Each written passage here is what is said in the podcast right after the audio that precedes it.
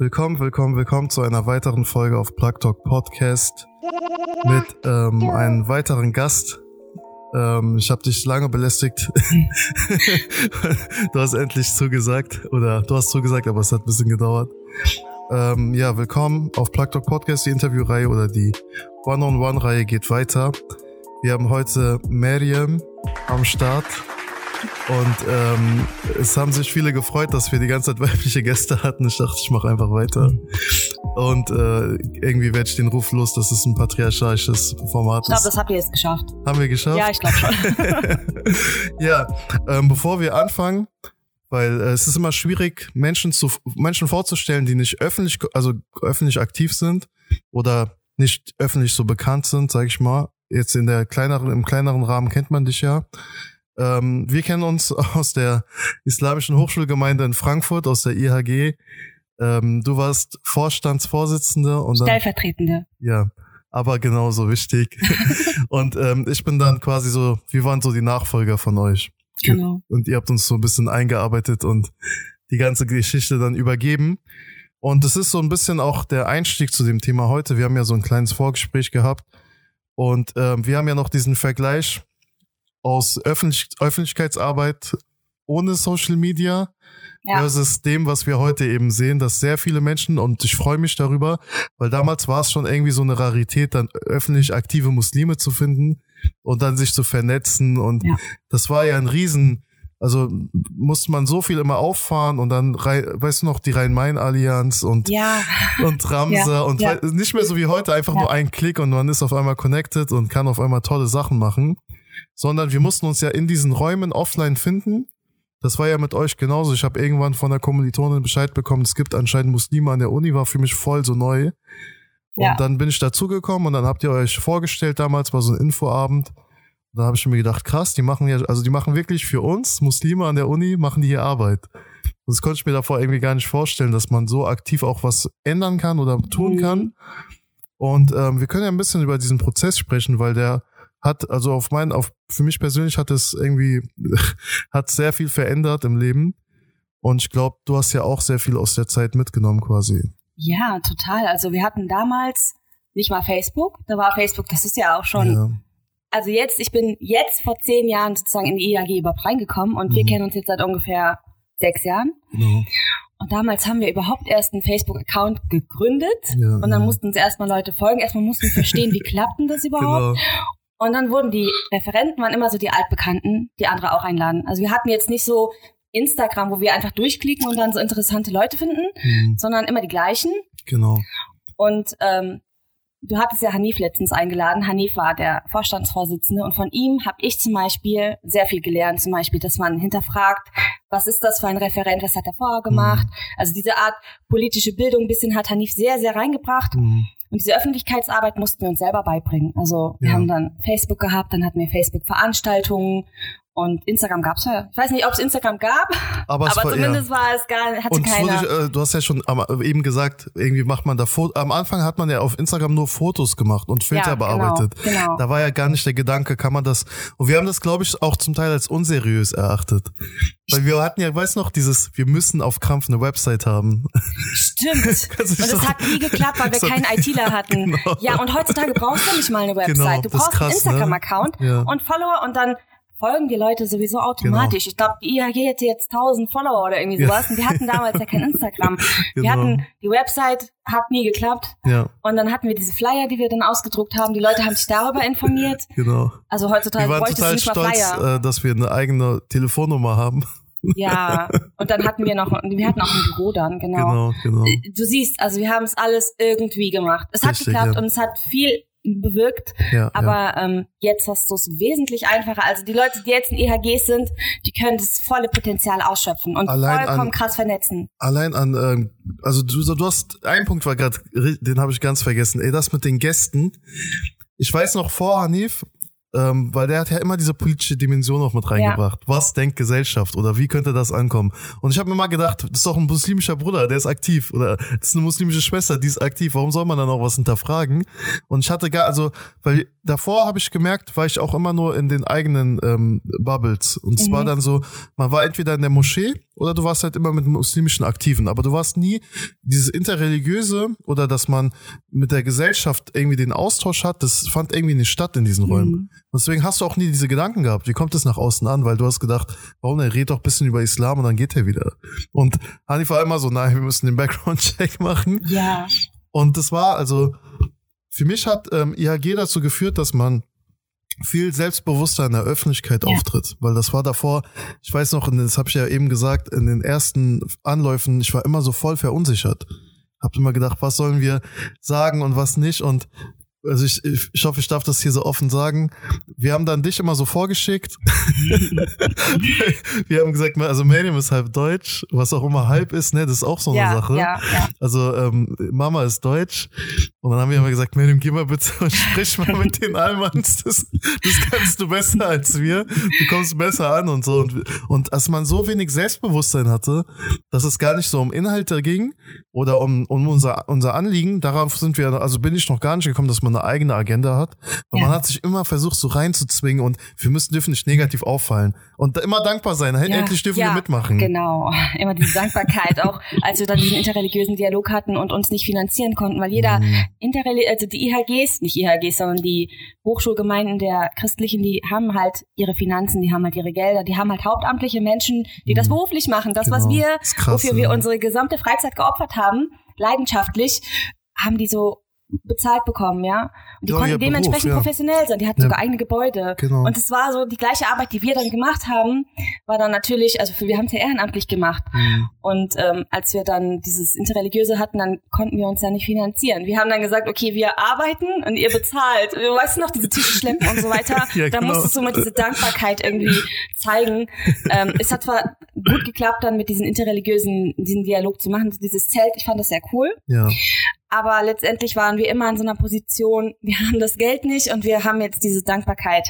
Ich weiß nicht, ob du dich noch dran erinnerst. Das, das ist mir irgendwie noch hängen geblieben. Nee, absolut, weil das war ja, also wir hatten ja immer so Vorgespräche und wie ähm, bauen wir das Ganze auf, ja. wie organisieren wir das und dann ging es ums Finanzielle. Ja. Und dann haben die immer so voll die großen Summen im Raum geworfen. Ja. Wir übernehmen 500 Euro Plakate, wir übernehmen 600 Euro Zeltanmietung und wir haben uns genau. immer gedacht, ja, wir können noch ein bisschen datteln, wir können selbstgebrachte Kuchen. Ja, genau, Kuchen. Ja, ja. Wir haben immer so gedacht, wir können uns irgendwie so ehrenamtlich und wir können unsere Leute zur Verfügung stellen, die an dem Tag genau, auf und abbauen genau und so. Genau, das war diese Arbeitskraft, die konnten wir ja, geben. Mann. Ja. Und es war halt, ähm, zum einen, die Menschen verstehen nicht, also, also man kritisiert ja oftmals muslimische Öffentlichkeitsarbeit oder Gemeindearbeit und das kann man ja auch von der IAG auch auf Gemeinden übertragen. Mhm. Das ist ja meistens alles, was wir gemacht haben, war immer meistens ehrenamtlich. Immer ehrenamtlich. Eigentlich immer. Immer, wir haben nie was dafür bekommen. Es gab Außer, halt. Wollte ich gerade sagen. Ja. Aber das war tatsächlich, und das kann man ja, das, den Punkt darf man ja nicht unterschätzen, ähm, weil irgendwie du arbeitest dann nebenbei, weil du musst ja dein Studium finanzieren, ja. das heißt, du studierst noch, mhm. ähm, musst dich noch um andere Sachen privat kümmern und dann hast du auf der anderen Seite aber Menschen, die das Vollzeit machen zum Teil oder auf jeden Fall entschädigt werden oder eine Entschädigung bekommen dafür, also eine Entlohnung bekommen. Und für uns war das dann immer so, okay, wir, also ich hatte mal dieses Gefühl, wir müssen jetzt besonders so viel, also ich habe irgendwie ist es total so sinnbildlich dafür so diese Gast in Anführungszeichen Gastarbeitergeneration unserer Eltern, wenn ich irgendwie so mit so einem Onkel rede und der sagt, ja, man muss dankbar sein und guck mal, was die uns gegeben haben und so. Und ich habe mir gedacht, beim interreligiösen Dialog, also jetzt aus der, aus der heutigen Perspektive, wenn man nicht auf Augenhöhe sich begegnet, dann ist doch dieses Format einfach sinnlos. Ja. Also entweder man geht auf Augenhöhe auf, aufeinander zu und jeder hat den gleichen Wert am Tisch oder man lässt das. Aber das Gefühl lag ja, wie wir beide wissen, an bestimmten Personen und mit mhm. anderen hat es sehr gut geklappt. Also ja. dieser, dieser interreligiöse Dialog, das war ja, wir hatten als IHG jahrelang wir waren nebeneinander, wir hatten sogar keinen Kontakt zu diesen anderen Hochschulgemeinden. Und wir fanden das, Hanif und ich, sehr, sehr wichtig, dass wir halt mhm. auch interreligiösen Dialog machen. Wir haben das initiiert, wir haben die Einladung genau. verschickt, ne? Und dann am Ende kam ja dieses krasse Zeltprojekt raus. Ja. Also ich fand das sehr, sehr wichtig, aber man hat dann auch gemerkt in der Zusammenarbeit mit Einzelpersonen, das lag ja nicht an den Hochschulgemeinden, an Einzelpersonen, in welche Position wir gedrängt werden. Mhm. Und dann kam halt dieses Gefühl der unan dieses unangenehme Gefühl auf. Aber letztendlich fand ich, hat es ja gefruchtet und ich glaube, der ist immer noch aktiv, dieser interreligiöse Dialog. Ist Wenn auch nicht genau. so wie genau. früher, aber guck mal, ich meine, wie lange ist das her? Sechs Jahre? Sechs, Sechs Jahre, Jahre, ja. ja. Und es ist immer noch. Und da, davor war ja gar nichts an Kontakt. Genau, es waren die ersten Projekte. Weißt du, was ich schade fand, als wir das gemacht haben? Ich weiß gar nicht, ob wir den Namen hier erwähnen wollen oder nicht. Aber ähm, ich war so naiv und habe mir gedacht, Muslime untereinander halten alle zusammen. Und dann haben wir doch voll so einen komischen, wie so, nicht so einen Shitstorm, aber wir haben irgendwie so einen Angriff bekommen, weil wir den Namen angeblich geklaut haben. Stimmt, ich weiß noch, ja. Aber das war, weißt du, woran das lag? Das war ein Missverständnis. Das ja. war alles hat das auf einem Missverständnis basiert, weil wir nicht wussten, dass da so eine Art Patent drauf ist. Ja, was der Name hat sich einfach nur angeboten ja. und deswegen gab es dann ein paar äh, Diskussionen danach. Ja. Aber äh, vielleicht für die Zukunft patentiert keine Prophetennamen. ja, es hatte sich angeboten und dann gab es halt Missverständnisse. Ja. Aber gut, dann bin ich irgendwann dann noch raus. In der Zeit danach war ich ja dann nicht mehr dabei. Ja, weil ich habe, also das war, das ist zum Beispiel einer der ähm, Ideen hinter diesem Format hier gewesen. Dieses wir sind alle immer so an einzelnen Fronten oder versuchen an einzelnen Baustellen alleine zu arbeiten. Und wenn man sich einmal vernetzen würde, dann merkst du auf einmal so, was das für, also gebündelt, was das für eine Energie ist oder was das für ein Potenzial ist. Und es gibt so viel wichtige Arbeit und ich fand das deswegen so schön, dass danach zum Beispiel andere MHGs oder IHGs mal zu uns nach Frankfurt gefahren ja. sind und gefragt haben, ey, wir sind im Entstehungsprozess, wir haben bei euch einiges gesehen, was können wir machen oder wie können wir, und dann fand ich schön, dass ihr, also ihr habt ja richtig Strukturen reingebracht mit Satzung und mit Vereinsphilosophie und Hanifs Werk, ich sagte, das war alles diese Struktur und diese Satzung und diese Einhaltung ja. der Satzung, das war alles Hanifs Werk. Das ist zum Beispiel auch diese Professionalisierung. Ja, voll. Das hatten ja. wir nämlich oft, oftmals war es ja immer so diese Kultur des Moscheevorstands und jeder sagt irgendwas und irgendwie machen wir schon und Hauptsache das, der Segen ist da. Aber es war nie so professionell. Also wie, dass man sich, guck mal, wir haben ja unter uns die Wahlen gehalten, aber dass man dann wirklich sagt, nein, wir müssen uns an, nach Satzung und Protokoll muss stimmen und es muss eingehalten werden, sonst ist nicht gültig. Das muss ja, das ist ja alles erstmal ein Prozess.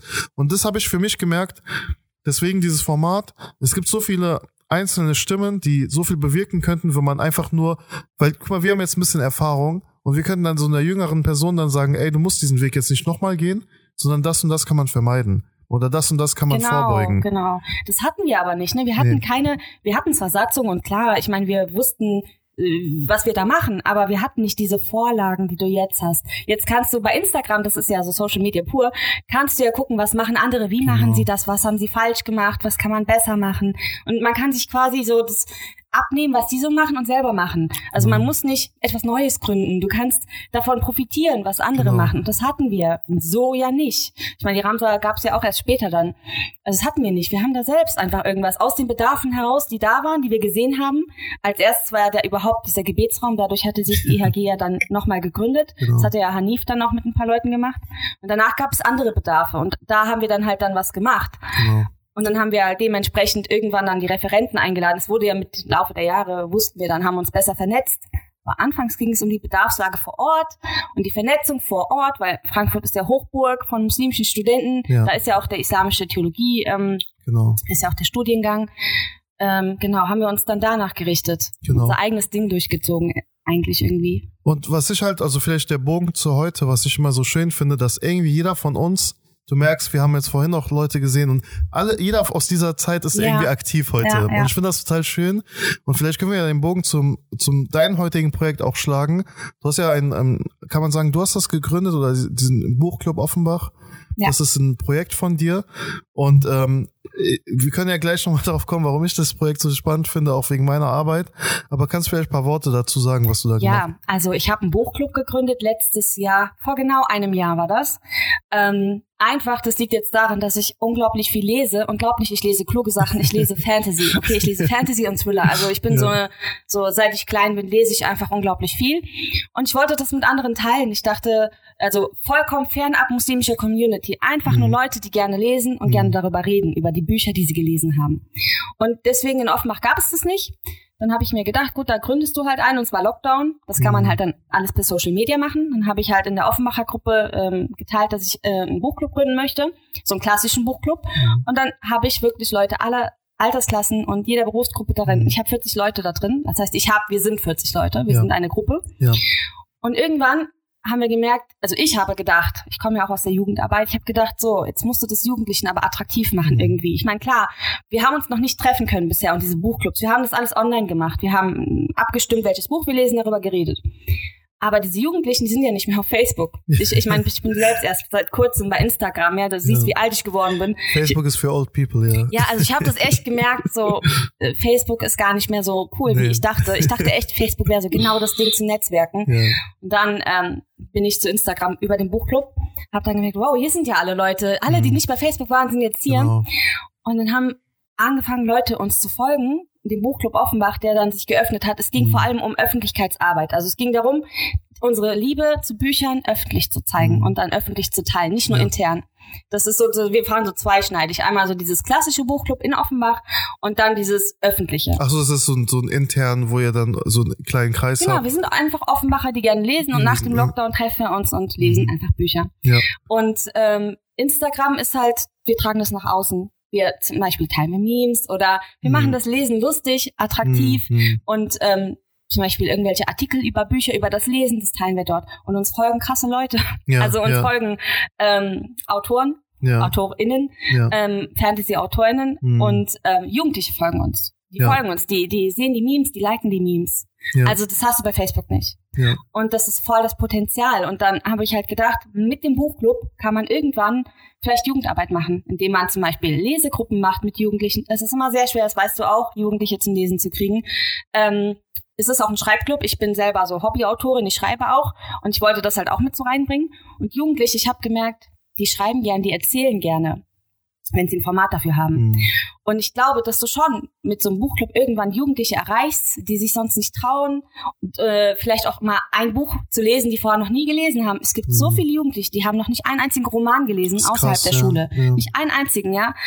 Und ähm, genau, ich denke, das ist eine große Chance, auch vielleicht Lesepatenschaften mit mhm. Jugendlichen, mit Kindern, mit Kindern, ja. Rezensionen. Du kannst echt coole Sachen draus machen. Absolut. Und äh, ja, so ist das gewachsen. Wir haben da jetzt schon einige Follower, ja. Ja, genau, weil ich habe, also du hast ja schon gesagt, es ist in der Jugendarbeit oder es ist schwierig, Jugendlichen irgendwie näher zu bringen, liest oder ja. äh, nimmt euch mal ein Buch in die Hand. Ich merke das ja auch bei mir ähm, in der Arbeit. Ähm, ich habe äh, ich hab mal so einen so ein, so ein Vortrag über Malcolm X gehalten in, in der Jugendgemeinde und die Transformation von Malcolm X hat viel was mit Lesen zu tun. Also warum er so geworden ist, wie er ist. Weil er hat irgendwann gemerkt, dass Sprache einfach Macht ist mhm. und ähm, dass man durch Sprache auch auf Würde, seine Würde zurückkriegen äh, kann, also sein zurückerkämpfen kann. Weil wenn du dich nicht, also wenn du nicht verbalisieren kannst, was für ein Unrecht du erlebst, dann kannst, kannst du fremdbestimmt werden. Und es ist bei vielen Jugendlichen ja so. Ja. Also ich arbeite ja im Justizvoll, Justizvollzug und in der Jugendanstalt und ich merke immer, wenn's, dass man Konflikte verbal hätte vermeiden können. Wenn der Jugendliche in dem Moment ausdrücken könnte, was er verspürt mhm. oder was passiert gerade. Und mhm. wenn da diese Worte fehlen und du kommst in so eine Drucksituation, ist es manchmal so, dass vielleicht kein anderer Ausweg mehr ist, da ist, weil man es vielleicht nicht anders vorgelebt bekommen hat oder anders erlebt hat und dann endet es im schlimmsten Falle vielleicht mal in Gewalt. Aber wenn wir das immer runterbrechen und versuchen dann ihnen, den Jugendlichen die Worte zu geben, dann merken wir, das hat gar nichts, also der Konflikt war eigentlich gar nicht so schlimm, wie du gedacht hast. Du konntest nur nicht sagen, was du gefühlt hast. Und dieses, ähm, der, der Bogen jetzt, warum jetzt Bücher, da lernt man ja ganz viele neue Begriffe und du lernst ganz viele neue, Besch du, du, du liest Beschreibungen und du, du stellst dir Dinge vor. Und das ist so mal so mein, immer der Versuch gewesen, ja Jungs, wenigstens ein Buch. So, wir haben jetzt so eine Workshop-Reihe, lass doch wenigstens ein Buch lesen und dann irgendwie Rezension, wie du gesagt hast. Oder was hat euch nicht gefallen? Auch Kritik. Und es ermöglicht so viel, weil das ist ja eigentlich nur so ein, so ein Vorwand, um, um ins Gespräch zu kommen und irgendwelche Kompetenzen zu, äh, zu fördern. Aber es ist halt, wie du sagst, total schwer, glaube ich. Ich weiß halt es nicht, wie man. Aber auch um die Themen, mit denen du, also ich zum Beispiel lese ja sehr, sehr viel, aber ich ja. lese auch nur das, worauf ich Bock habe. Also ich lese mhm. nur das, was ich spannend finde. Ich gucke mir vorher Rezensionen an. Also ich lese auch keine Stories und verschwende meine Zeit. Also ich lese nur das, worauf ich Lust habe. Ja. Und Jugendliche haben halt auch so bestimmte Bedarfe, bestimmte Interessen. Und man muss ja erstmal gucken, was interessiert die? Vielleicht so eine Biografie über einen Rapper. Genau. egal was. Es muss ja auch kein Harry Potter sein. Ich bin mit Harry Potter irgendwie so, habe ich einen Stieg gehabt damals. Aber ähm, gu guck halt, was interessiert die? Vielleicht, ist, wir hatten ja über Briefe vorhin geredet. Hm. Brief an einen Rapper, ja. Was möchtest du den fragen? Ja. Was möchtest du ihm erzählen? Vielleicht klein anfangen. Ich glaube, wenn du mit einem Buch ankommst, sagen die erstmal, nee, kein Bock, das ist viel zu viel. Ja. Wie, wie, wie, viel soll ich denn da lesen? Aber wenn du mit Stories, vielleicht über Stories dann da rein, vielleicht auch erstmal eine Zusammenfassung von dem Buch und oder eine, einen Film gucken und dann das Buch zum Film. Das ist auch immer vielleicht, dass die sich das vorher vor, äh, erstmal gesehen haben oder andersrum. Erstes Buch und dann den Film. Das ist nur so ein Phänomen, da sind die meistens, meisten immer enttäuscht. Also wenn man, wenn man erst das Buch liest und dann den Film schaut, weil andersrum ist es ist es nicht empfehlenswert, weil dann hast du schon Bilder im Kopf, wenn du liest. Aber wenn du, wenn du jetzt irgendwie un, unvoreingenommen äh, dieses Buch liest, dann kommen ja deine eigenen Vorstellungen, wie diese Szene aussieht. Und dann gucken die meistens den Film und denken sich, okay, das Buch war besser. Ich frage mich nur, ob das bei Jugendlichen nicht andersrum manchmal auch ist. Dann sehen die den Film und finden den voll cool und voll krass. Und dann denken die, okay, vielleicht könnte ich das, Buch, das Buch dazu, doch, weil ja. dass du erstmal die Story vor so zeigst und nicht die Angst, so die Angst bisschen ja. vor dem Lesen nimmst, weil die denken dann, ho, dann sitzt ich stundenlang ohne bei Instagram zu scrollen, weil die Zeit über Instagram, TikTok, das ist so schnell. Du bist immer in Kontakt mit anderen. Du bist ja. nicht alleine. Wenn du liest, bist du stundenlang alleine in deiner Welt. Und das mhm. ist das, was ich zum Beispiel faszinierend und das war, ich habe Nächte durchgelesen, ohne Essen, ohne Trinken. Ich saß einfach wirklich mit 14. Nee, mein erstes Buch über Nacht habe ich mit neun gelesen. Ach, so ein kleines Mausbuch. Ja, also da, diese Zeit ist deine Zeit. Die mhm. hast du nur für dich, ohne mit anderen Leuten zu kommunizieren, Sachen zu sehen, die andere Leute, äh, so Videos oder irgendwie sowas, ohne Kommentare. Du musst dir selbst deine Meinung mhm. bilden, weil sonst liest du ja die Kommentare und dann siehst du, welche Meinung haben andere dazu und dann kannst du deine erst selber bilden. Aber lesen ist ja so etwas für dich selber. Und vielleicht kannst du über Stories an die Jugendliche herankommen. Aber mhm. ich habe ja auch ein Projekt mit Jugendlichen, Schreibprojekt, Schreibwerkstatt. Ähm, ich habe auch da versucht mit Leserunden, hat auch nicht geklappt. Mhm. Also mit Büchern. Ich will kein Buch lesen, ich lese in der Schule genug, ich ja, mache genug Hausaufgaben. Ja. Die sehen das als Aufgabe. Genau, genau. Aber wir haben als dann angefangen. Belastung, ja. Genau, ja. So, wo, wie viel soll ich denn jetzt noch lesen? Aber äh, dann haben wir angefangen mit ähm, Interviews mit prominenten Leuten. Das waren die mhm. dann, die können dann selbst so ähm, aus sich herauskommen und selbst Sachen fragen, die die Lust haben. Das geht auch schneller als lesen. Oder was wir hatten, war auch so ein Corona-Tagebuch, dass sie mhm. ähm, einfach aufgeschrieben haben, was habe ich erlebt, was ist, äh, wovor habe ich Angst. Ich habe dann Vorlagen gegeben mit äh, Fragen. Also manchmal ist es dann schwierig, wenn man vorher nie was gelesen oder geschrieben hat, ähm, einen roten Faden zu haben für sich genau, selbst, ja, und genau. Texte zu schreiben. Ich meine, du siehst es, Jugendliche, nicht nur Jugendliche, auch Kinder haben sehr oft Schwierigkeiten, Aufsätze zu schreiben weil Worte sie einfach vorher sowas nicht ja, gesehen haben. Ja. Worte zu finden, aber auch diesen roten Faden beizubehalten. Ja. ja. Ja. Und das kannst du vielleicht, indem du ja Briefe oder Tagebuch, Tagebuch können die auch schreiben. Hast du sowas mal gemacht? Ich weiß es nicht. Tagebuch ja, das schreiben. ist ähm, tatsächlich so ein, auch ähm, so ein Versuch gewesen, ähm, zum Selbstreflektieren einfach. Mhm. Weil ich habe halt gemeint, ihr sitzt leider, einige der Jungs sitzen längere Jahre, mehrere Jahre und ich habe gemeint, das soll, es wäre schlimm, wenn ihr genauso rausgeht, wie ihr reingekommen seid. Und es wäre eine total verspendete Zeit. Und ihr seid jetzt leider im Zwangskontext hier und versucht euch selbst zu reflektieren. Versucht selber, und das kannst du nur, wenn du irgendwas mal festhältst. Weil du hast jetzt kein Diktiergerät oder keinen Freund, der dich immer spiegelt. Ja. Aber wenn deine Gefühle, die du aufschreibst, die spiegeln dich vielleicht nochmal. Und dann siehst du in einem Monat und denkst dir, krass, so habe ich mich damals gefühlt und jetzt fühle ich mich vielleicht so. Aber es ist, ähm, wir müssen eine kurze Werbeunterbrechung machen, weil du hast einen Punkt erwähnt, der sehr spannend ist und äh, da würden wir auch gleich wieder weitermachen. So, wir sind wieder zurück aus der Werbeunterbrechung.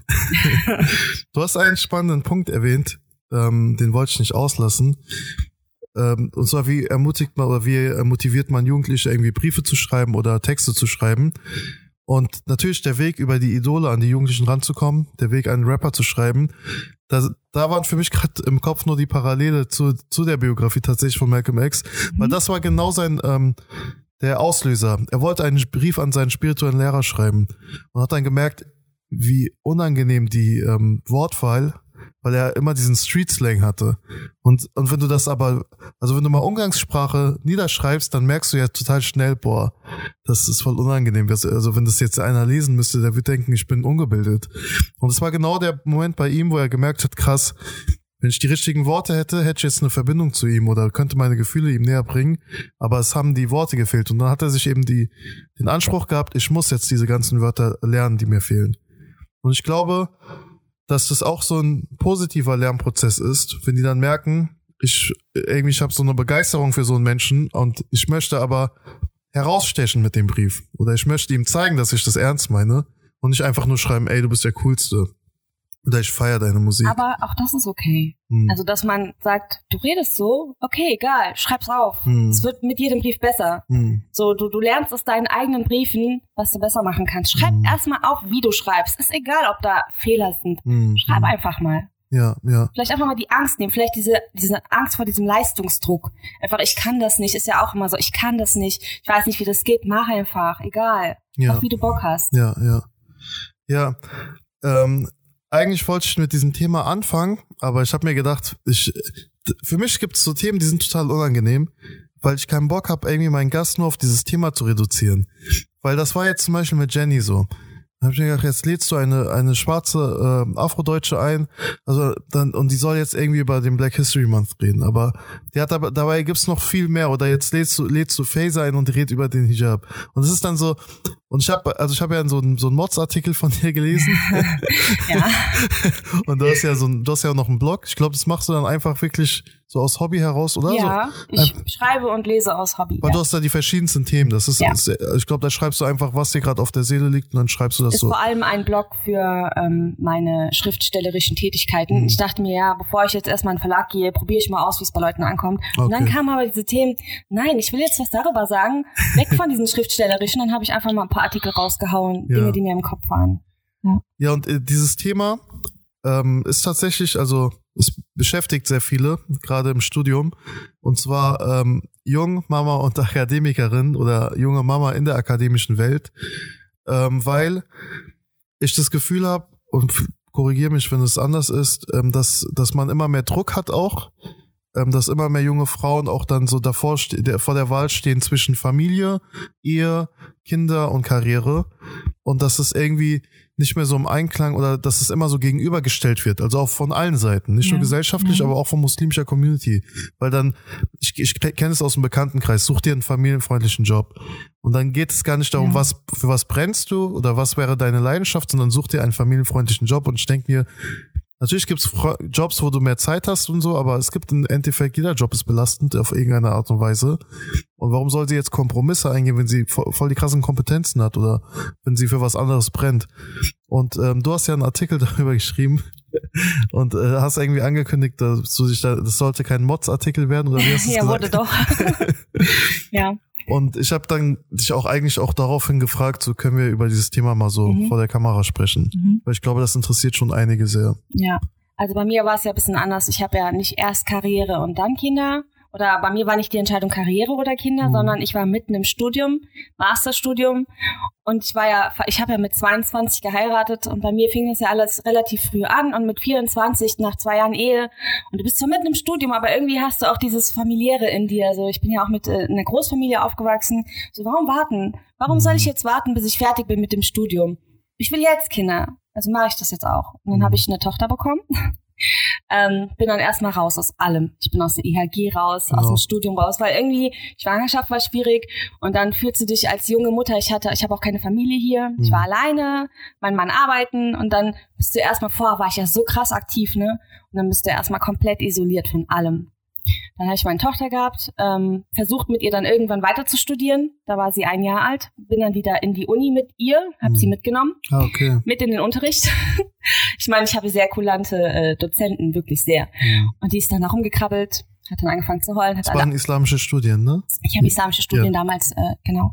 Ähm, ist sie da rumgekrabbelt ähm, und äh, die anderen Studierenden fanden das voll süß, aber waren abgelenkt. So, ich ja. wollte das denen auch nicht geben. Ne? Ja. Dann gibt's halt, es gibt an der Uni äh, Kinderbetreuung, stündlich. Es gibt eine Kita, aber die ist meistens voll. Also mit die von, im Westend? Ähm, in Bockenheim gibt's auch eine unten, okay. genau. Aber die Kinder dort sind meistens Kinder von Dozierenden. Hm. Und äh, da gibt's aber stündliche Kinderbetreuung von Studierenden. Also okay. Studierende tatsächlich stündlich. Ach, aber das krass. kannst du mit so kleinen Kindern, die anderthalb sind, nicht machen. Ich hab's ich dachte, ja, es ist hm. bestimmt voll einfach. Kinderbetreuung die brauchen ja eine Eingewöhnungszeit und dann brauchen die immer eine Person. Und, und es ist immer wechselnd bestimmt, oder? Es ist immer wechselnd ja. und meine Tochter war sowieso so schüchtern, hm. das war nichts. Ich habe dann ähm, einen Test geschrieben, in Arabisch saß ich da, musste ich sie abholen. Die haben gesagt, hol sie bitte ab. Hm. Ich sie abgeholt, mit ihr auf dem Schoß, Test geschrieben, Ach, Fail, was? hat nicht geklappt. Also ich habe es versucht. Ich habe mir die Zähne dran ausgebissen. Ich dachte, komm, das andere schaffen das auch, du schaffst das auch, hat hm. nicht geklappt. Hm. Habe ich eingesehen. Habe gedacht, gut, siehst du noch nicht so weit, meine Tochter. Ich hm. richte mich nach ihr, nicht nach mir. Ich mhm. war ja erst 25 oder so. Und dann dachte ich, jetzt habe ich eine Tochter. Warum nicht auch noch ein Kind kriegen? Du bist eh gerade in so einer Phase, wo du nichts machst. Und dann habe ich äh, innerhalb von zwei Jahren noch ein Kind bekommen, einen mhm. Sohn. der war nicht so schüchtern wie meine Tochter, also der war ein bisschen äh, umgänglicher, was andere Menschen anging. Ihn habe ich dann äh, mit anderthalb Jahren in die, äh, ich war vorher immer voll dagegen, aber dann habe ich gemerkt, okay, das tut ihm gut, in die Krippe geschickt. Mhm. Und dann konnte ich wieder anfangen. Wie lange Pause dazwischen? Drei Jahre. Ah, drei, also wirklich komplett offline. Ich war ähm, nicht, also die IHG und alles drumherum an Engagement musste ja erstmal tot sein, ja. war weg. Ja. Dann habe ich aber im Jugendzentrum währenddessen, ich habe meine Kinder mit Kinderwagen einfach mitgenommen. Ach, Im krass, Jugendzentrum okay. habe ich gearbeitet nebenbei. Also mhm. ich war nicht vollkommen weg vom Fenster, aber mhm. einigermaßen schon. Ja. Und dann habe ich nach drei Jahren, das war 2019 erst, wieder angefangen, äh, mein Studium beendet und es hat nur ein Seminar gefehlt. Ein, mhm. Es wird das Arabisch, das hat mich gekillt, ja. Aber ich habe es dann hinter mich gebracht. Ich habe ja. ich hab die Kinder in die Kita gebracht und langsam, so jetzt, so nach zwei Jahren oder anderthalb Jahren, bin ich so wieder voll im Spiel, ja. Ich bin jetzt auch bei Instagram, also ich kann jetzt wieder loslegen mit Engagement, ich ja. bin auch in Vereinen aktiv. Mhm. Also du siehst, es ist ein Kampf, du musst äh, zwischen verschiedenen Rollen springen. Mhm. Ich bin ähm, auch in verschiedenen Workshops, habe ich teilgenommen. Und jetzt komme ich zu meinem Artikel. In meinem Artikel habe ich ein bisschen kritisiert. Nicht kritisiert, ich war frustriert, ich kritisiere niemanden, aber ich ja. war frustriert, dass diese Workshops immer zu Uhrzeiten sind, wo du als Mutter keine Zeit hast. Zum Beispiel samstags mhm. 11 Uhr bis 17 Uhr Rush Hour für eine Mutter, ja. Was genau für Workshops meinst du gerade? Das waren zum Beispiel, ähm, ich bin bei der AIWG, Kennst du? Ja, klar. Genau. Also die haben zum Beispiel Workshops gehabt, dann ähm, Ach, das ist so ein generelles Angebot und dann kann man das sich. Ist so ein Mentorenprogramm, Menti okay, als Menti, ja. ja. ja. Das war bei der AIWG. Dann habe ich aber auch, wollte ich freiwillig noch an Workshops teilnehmen, mhm. ähm, über bestimmte Themen, Antirassismus und so ein Zeug. Du willst halt alles auf einmal, ne? Ja. Das geht halt alles nicht. Jedenfalls ähm, waren das dann so Samstagsseminare von 10 bis 17 Uhr und in Corona ähm, hast du die Kinder zu Hause ja, findest du ja auch samstags dann auch so, glaube ich, schwierig, eine Betreuung zu finden, oder? Also ich habe als einzige Betreuung meinen Mann mhm. und der arbeitet ja auch und der ja. ist ja Journalist und der muss dann auch erstmal gucken, habe ich da einen Termin oder nicht. Und ja. seine Arbeit geht vor in dem mhm. Punkt wirklich, weil er halt diesen festen Job hat und ich mache das ja freiwillig. Okay. Ne? Also deswegen geht das vor. Ja. Wir sprechen uns aber ab. Also ich könnte nichts machen, wenn mein Mann nicht da wäre und mhm. mir den Rücken stärken würde. Also er äh, kümmert sich halt immer, wenn er sich um die Kinder kümmern kann und halt diese Zeit hat, äh, kann ich endlich so andere Sachen machen. So ich konnte Fachtagung, so wie jetzt. genau, jetzt müssen die Kinder gleich von der Kita abholen. Ja, ja und muss nebenbei übrigens Homeoffice machen. Mhm. Also ähm, ja, und wenn du dann aber Homeoffice hast mhm. äh, oder halt zu Hause bist, diese Workshops hast und die Kinder sind nebenan, Klar kann der Vater aufpassen, aber die wollen zu Mama, die wollen rein, die wollen gucken, mhm. warum hat Mama die Tür zu? Ja, und dann sitzt du da schwitzend, so, du willst zwar mitmachen, du willst alles geben, du willst in dieser Rolle der Akademikerin sein, ja. genau. Gleichzeitig musst du in der Rolle der Mutter sein, so. Mhm. Wir hatten zum Beispiel so einen Abend, wo auch Professoren dabei waren, so ganz viele Leute dabei. Und mein Sohn hat dann so Faxen in die Kamera gemacht die ganze Zeit, ja? ja. Also du musst dann so switchen die ganze Zeit ja. zwischen Mutter und du schwitzt irgendwie, es ist so anstrengend. Ja. Und ich habe es mir selber ausgesucht. Ne? Mhm. Ich habe es ein bisschen unterschätzt, mhm. aber man wächst da rein. Ja. Aber das ist halt das, was mich so gefrustet hat, dass du so jonglieren musst mit deiner Zeit mhm. und mit. Du hast ja also keine Freizeit mehr eigentlich. Ähm, alles, was ich mache übrigens an ehrenamtlichen Sachen und an äh, schriftstellerischen und allem, mache ich morgens oder abends. Also, also, wenn die Kinder schlafen sind dann. Wenn die schlafen oder wenn die ja. in der Kita sind, aber wenn die in der Kita sind, arbeite ich meistens. Also ich habe dann äh, noch so einen anderen Homeoffice-Job Genau, also du jonglierst richtig zwischen Das heißt, Rollen. Äh, die Ängste sind berechtigt. es ist so. Also ich glaube, dass ich schon verstehen kann, das ist es, glaube ich, einfacher, wenn du dein Studium fertig hast mhm. und dann Kinder kriegst. Glaube ich, mhm. ist es einfacher, aber es ist möglich.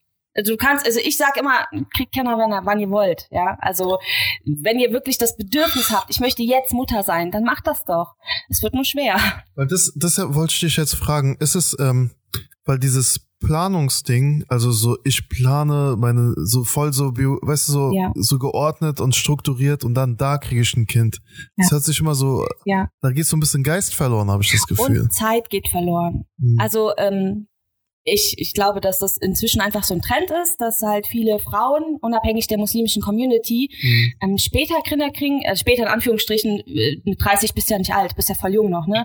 Aber dass es, äh, der Schnitt einfach nach oben geht, vor allem genau. bei akademischen Müttern. Ich habe mich ein bisschen reingelesen, dass irgendwie äh, bei akademischen Müttern ein Viertel weniger Kinder kriegen oder irgendwie sowas. Mhm. Also dass äh, akademische Frauen einfach auch diese, diese zwischen dieser Entscheidung stehen, Karriere oder nicht. Ich glaube, dass Frauen, die dann halt ähm, Dozierende sind oder Professorinnen sind, es noch mal ein bisschen schwerer haben, mhm. die tatsächlich genau das machen müssen.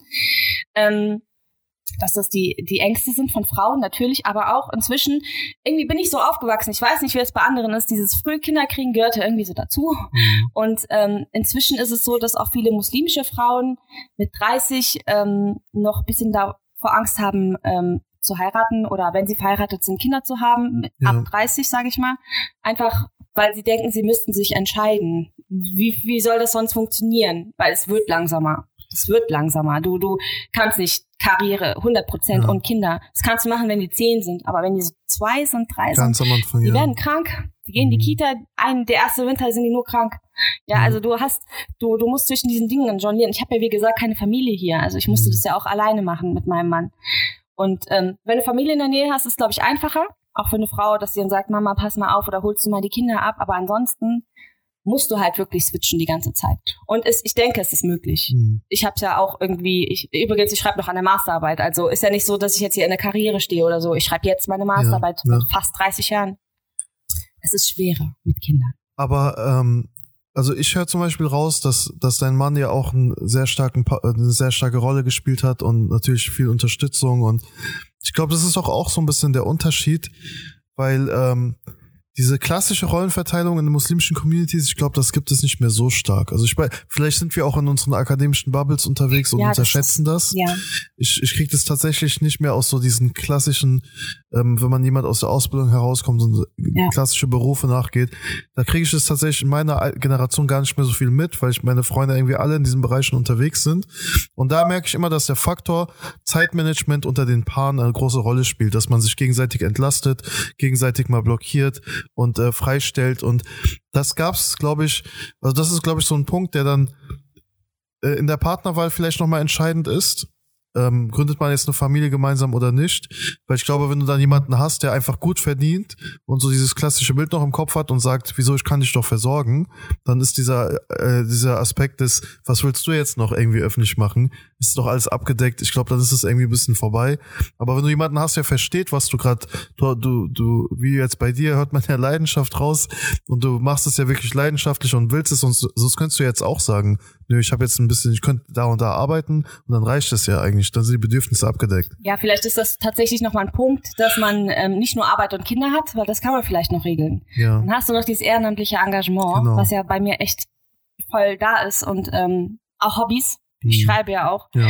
Also ähm, klar, das sind auch nochmal Punkte. Du hast keine Freizeit mehr. Ja. Deine Freizeit ist das. Das ist deine Freizeit. Du kannst nicht abends sitzen und ja, das ist die so, Kinder so sind im Bett Luxus, den du dir noch gönnst. Ja, ja also ja. meine meine Hobbys und meine mein Ehrenamt ist mein mein Luxus. Mhm. Also wenn zum Beispiel die Kinder schlafen, ich lege mich nicht hin und gucke Netflix, mache ich auch manchmal. Ja. Aber das ist so das, wenn ich dann sage ich, okay, jetzt hast du dir das mal verdient, kannst du mal mhm. eine Serie gucken.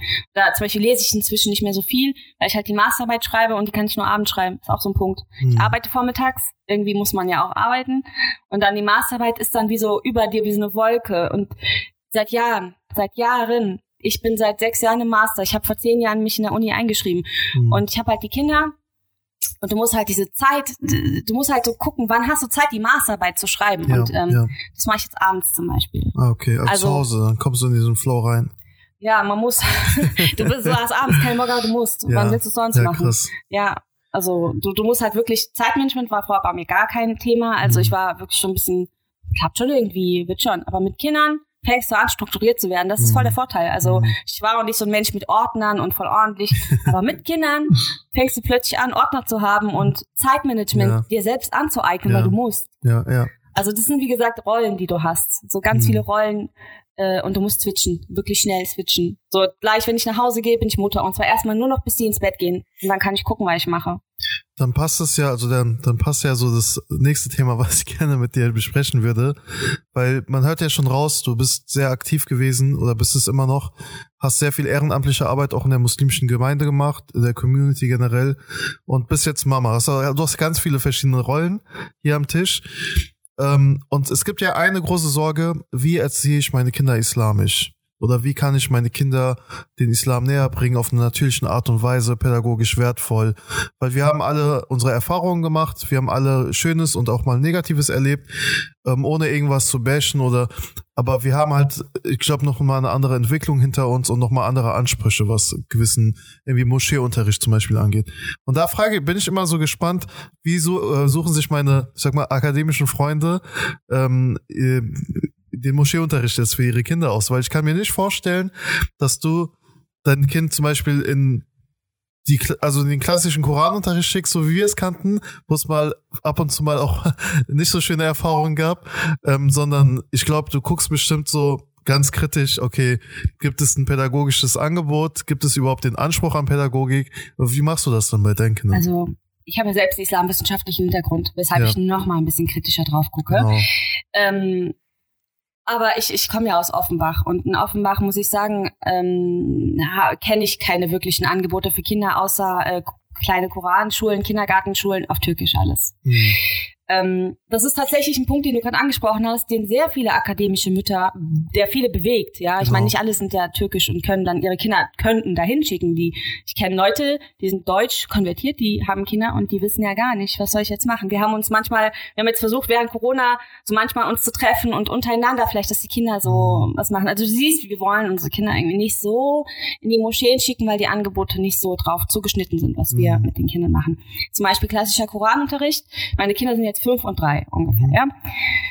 Also ich finde es nicht wichtig, dass die Kinder in dem Alter das arabische Alphabet lernen. Mhm. Ich möchte zum Beispiel, dass die Kinder über Geschichten rangehen. Da haben wir, wir haben ja Elif eben getroffen, Elifs ja. Bastelwelt, die macht das ja richtig toll mit ganz ja, wunderbaren Angeboten, äh, mit dieser Ramadan-Zeitschrift und genau. so weiter. Die macht ja auch Online-Unterricht. Meine Tochter hatte letztens mitgemacht, das fand die richtig toll. Also mhm. die, du siehst, die Kinder wollen das unbedingt. Meine Tochter hat letztens auch gefragt, wer ist Allah? Hm. Warum hat Allah uns gemacht? So richtig genau, dann kommen ja Fragen. Die, das genau. meine ich, genau, genau, diese Fragen kommen ja. Und die, also die habe ich als Kind dann zum Beispiel immer sehr, also man hat dieses, es war so ein bisschen unbefriedigend manchmal die Antwort. Ja. Weil es war immer so, ja. ist Allah ist das und fertig. Ja. Und äh, manchmal hast du so, und da hast du manchmal so Sorge gehabt, nicht frage ich zu viel oder weil dieses, weißt du, dieses, ähm, äh, dieses kritische Hinterfragen, muss man leider offen sagen, ist da manchmal, ich, ich denke mal, es lag daran, weil man die Antwort nicht hatte weil es sind sehr schwierige Fragen auch zum Teil. Wer ist Allah? Oder wenn irgendwas passiert, warum hat Allah das so Aber das ist das, was Kinder mehr interessiert genau. als das arabische Alphabet. Die einfach hinzusetzen, suchen auswendig lernen zu lassen ja. mit sechs Jahren, das interessiert die nicht. Mhm. Die wollen Kindergeschichten hören, die wollen mhm. Spannung hören, ja, die wollen Spaß dran haben. Basteln zum Beispiel. Elif macht das ja richtig toll. Ja. Die, die wollen basteln. Du kannst den, den Zugang zu wirklich so kleinen Kindern ja. kannst ja. du finden, indem du die Spaß mit Spaß ranbringst. Und aber auch die Jugendlichen haben ja inzwischen, glaube ich, nicht mehr so starkes Interesse an Moscheen. Ich weiß es nicht, ich bin wirklich, ich bin in Moschee aufgewachsen, aber ich weiß nicht, wie es heutzutage ist. Ich glaube, die Jugendlichen haben da keine. Also ich bin ja noch sehr äh, im engen Kontakt, gerade im Rhein-Main-Gebiet mit vielen Moscheen und es ist tatsächlich so, ich wurde vor paar Wochen noch sogar in eine Gemeinde gerufen. Da gab es wie so ein Krisengespräch und dann haben die gefragt, David, was können wir machen, damit wir die Jugendlichen wieder kriegen? Ja. Es ist, zu unserer Jugend habe ich das, also wir sind ja aus, aus, der, also aus derselben Generation, hatte ich das Gefühl, dass die Moscheen rappelvoll waren mit Jugendlichen. Also ja. es war immer sehr voll. Wenn Events waren, war es sehr, sehr voll, ja. chaotisch. Ähm, war auch mal sehr schöne Erinnerung. Man war mit seinen ganzen Freunden da und man hat sehr, sehr viel schöne Dinge erlebt. Aber das Gegenangebot heutzutage ist viel größer oder ähm, Räume, wo man ausweichen kann, wo man wo, woanders hin kann, ist viel größer. Und da, damit, dann reicht es einfach nicht nur aus, dass zum Beispiel unsere Eltern haben gesagt, geh in die Moschee, dann gehst du in die Moschee. Aber heutzutage, Social Media, man ist vernetzt, man ist, man kann sich treffen, man kann was anderes machen, man kann sich beschäftigen. Aber genau diese, diese islamische Erziehung oder ich sag einfach mal Community. Es geht mhm. ja gar nicht um islamische Erziehung, dass sie da hingehen und dann nur was lernen, sondern die sollen ja diese Community haben. Das hast du in Moscheen halt, wir sind ja so aufgewachsen, wir hatten das ja, das hat auch Spaß gemacht, ja. ja? Ich habe nicht in Erinnerung, dass das blöd war, in den Unterricht nee, zu gehen. Es war Fall. schön, es war das, womit wir aufgewachsen sind. Genau. Aber ich möchte meine Kinder, ich möchte nicht, dass die nur dahin gehen und nur das lernen und dann auf Türkisch, sondern die sind anders sozialisiert als wir jetzt ja. vielleicht. Ja, ich meine, ich bin ja auch halb deutsch. Also meine Mutter ist deutsch, mein Deutsch ist stärker als mein Türkisch. Ich mhm. hatte auch oft Probleme in der türkischen Moschee, was das Verständnis anging. Mhm. Ich konnte nicht fühlen, was er mir gesagt hat, was mir, was mir da erzählt wurde. Und meine Kinder sind auch in Deutschland auch durch mich sehr deutschsprachig sozialisiert. Ja, und ja. die würden da auch untergehen, sage ich mal, in so einer Moschee, wo die nur türkischen Kinderunterricht haben. Deswegen, da ist eine Lücke mhm. die wir sehen. Also es gibt viele akademische Mütter, die diese Lücken sehen. Genau. Und wir wissen nicht genau, wie sollen wir die füllen. Wir wollen unsere Kinder in einer Community sehen. Wir wollen, dass die genauso so, diese Sozialisation, dass das mit reinkommt, diese Lebensrealität. Wir wollen das, mhm. wissen nur nicht wo. Also in Offenbach zumindest. Also ähm, deswegen haben wir jetzt unsere eigene kleine Mini-Community gegründet, aber mhm. hat noch nicht, hat noch nicht wirklich geklappt wegen Corona. Mhm. Anders wüsste ich nicht. Ehrlich. Das heißt, ich höre jetzt raus, du hast dir quasi dann, also du hast kein Angebot in dem Sinne gefunden, was, was dir irgendwie ähm, zusagt und du hast dann quasi selbst in die Hand genommen genau. mit paar befreundeten Müttern genau. und ihr habt gesagt, wir machen das dann selber in einem, im engen kleinen Kreis. Genau, also es geht ja nicht nur um das Theologische, das kann ich meinen Kindern beibringen. Ich habe ja ein islamwissenschaftliches Studium. Ja. Wenn ich, äh, natürlich, meine Kinder sind eh viel zu klein, um denen ja, so krass theologische Sachen, das können die sich später dann aneignen. Bestimmt gibt es bis dahin inshallah Angebote. Also wer weiß, wenn die so 15 sind, wer weiß, wer weiß, ja genau, das wäre ja eine so Möglichkeit für den Zugang. Ja, ja. ja, aber diese Community ist viel wichtiger, ja. dass diese Kinder einfach zum Beispiel meine Tochter, wenn sie Gummibärchen aus der Kita kriegt, ich bin dann noch so konservativ. Ich sage da, komm, ist die Gummibärchen, die wir zu Hause haben, wir tun die weg. Warum nicht? Man muss ja erstmal einem fünfjährigen Kind erklären, warum. Was, ja. Und Mama, warum feiern wir kein Ostern? Ja. Aber hätte die eine Community, dann hätte sie etwas, wo sie zu Hause wäre, wo sie mhm. unter Gleichgesinnt, sie ist natürlich fünf und für sie gibt es noch keine Bubbles, ne? Ich ja. will sie auch nicht in eine stecken. Ja. Aber ich möchte, dass sie mit Freunden darüber reden kann, dass wir, wir machen demnächst gemeinsam Ramadan backen, wenn Corona mhm. erlaubt. Wir haben extra so Förmchen gekauft, Ach, dass schön. wir halt ja. dadurch einen Zugang zu den Kindern haben und die sehen, das macht auch Spaß.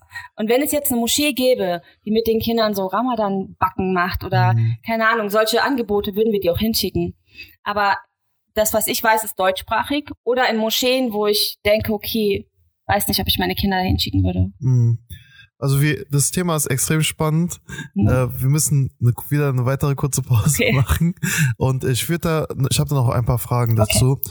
weil ähm, das ist genau das Thema. Also einmal natürlich dieses Mutterwerden und zum Teil kriege ich es aus Freundeskreisen mit, dass auch dieses, diese Sorge vor Identität, ohne dass man sie ideologisiert aufzwingt, so. Also wie so, weißt du, man kann das nicht machen. Das, ist ein natürliches Gefühl. Und das ist so ein bisschen meine Sorge, weil es hat sich für mich in der Kindheit natürlich angefühlt, in dieser Community ja. zu sein. Und heutzutage hat man natürlich einen kritischeren Blick. Unsere Eltern haben uns, also meine Eltern haben mich einfach da reingeschickt. Mhm. Die haben nie gewusst, was da drinnen passiert. Also wirklich, die, die haben immer abgeholt und wieder abgesetzt ja. und die wussten echt nicht, was ja. da abgeht. Und wir haben es ja auch als Kinder nicht, also als Kind kannst du ja auch nicht sagen, ey, das und das geht gerade hier ab.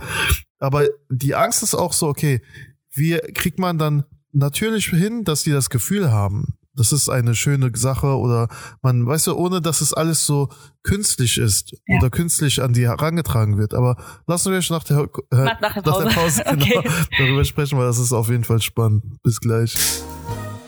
So, wir sind wieder zurück aus der Werbeunterbrechung. ähm, wir haben ja gerade darüber gesprochen, dass es auch eine kleine Herausforderung heutzutage ist, wie man einfach religiöse Erziehung kann man das schon fast nennen, ähm, in der in, in Form von Gemeinde, weil das ja auch ein sehr wichtiger Aspekt der Religion ist, ähm, dass man die Nähe zur Gemeinschaft hat, ja. dass man nicht eben isoliert ist, ja. weil das ist eben meine Sorge, dass man eben die, das erinnert mich so ein bisschen an diese, wie heißen diese Schulen, Waldorfschulen, dass die Kinder total isoliert mit super Pädagogik, aber auf einmal, wenn die dann in der Moschee dann tatsächlich irgendwann mal sind, auf einmal sich denken, boah, was geht hier ab? Was ist das für eine Welt? Und ja. diese, diese Balance zwischen ähm, der Community, die dann existiert und den Vorstellungen, die wir haben oder die ja. du hast. Ich, das ist für mich immer so ein bisschen das, die Herausforderung, weil entweder, also mein, also meine Vorstellung war zum Beispiel, ich bringe mich ein in die Gemeinde. Ich gehe rein und versuche irgendwas zu verändern. Oder versuche meine Vorstellungen zu erklären. Ja. Und vielleicht werde ich vom anderen Ding überzeugt. Vielleicht habe ich auch falsche Vorstellungen. Aber dieses komplett isolierte, da denke ich mir, da läuft man auch Gefahr, dass die Kinder dann irgendwann total fremd sich fühlen und dann denken, das ist nicht das, was, was ich fühle oder das, was, was ich denke. Ich habe das damals, ähm, also bei mir war es auch nochmal ein bisschen anders. Ich bin ja ähm, nicht, ich bin erst in einer Moschee aufgewachsen, seit ich 14 war. Vorher haben wir woanders gewohnt. Also ich komme aus einem Kaff. Äh, ich bin auch in einen Kaff dann gezogen. Aber da, wo ich herkam, da waren wir gar nicht in Moscheen. Also meine Mutter ist konvertiert mit meiner Geburt kurz danach. Und wir haben zusammen sozusagen den Islam kennengelernt. Wir waren in deutschsprachigen Gruppen Äh, meine Mutter kann inzwischen fließend Türkisch übrigens, besser als ich. Krass. Aber damals halt waren wir in deutschsprachigen Gruppen und ähm, haben halt dieses krass weißt, was ich meine, salafistische so gelernt.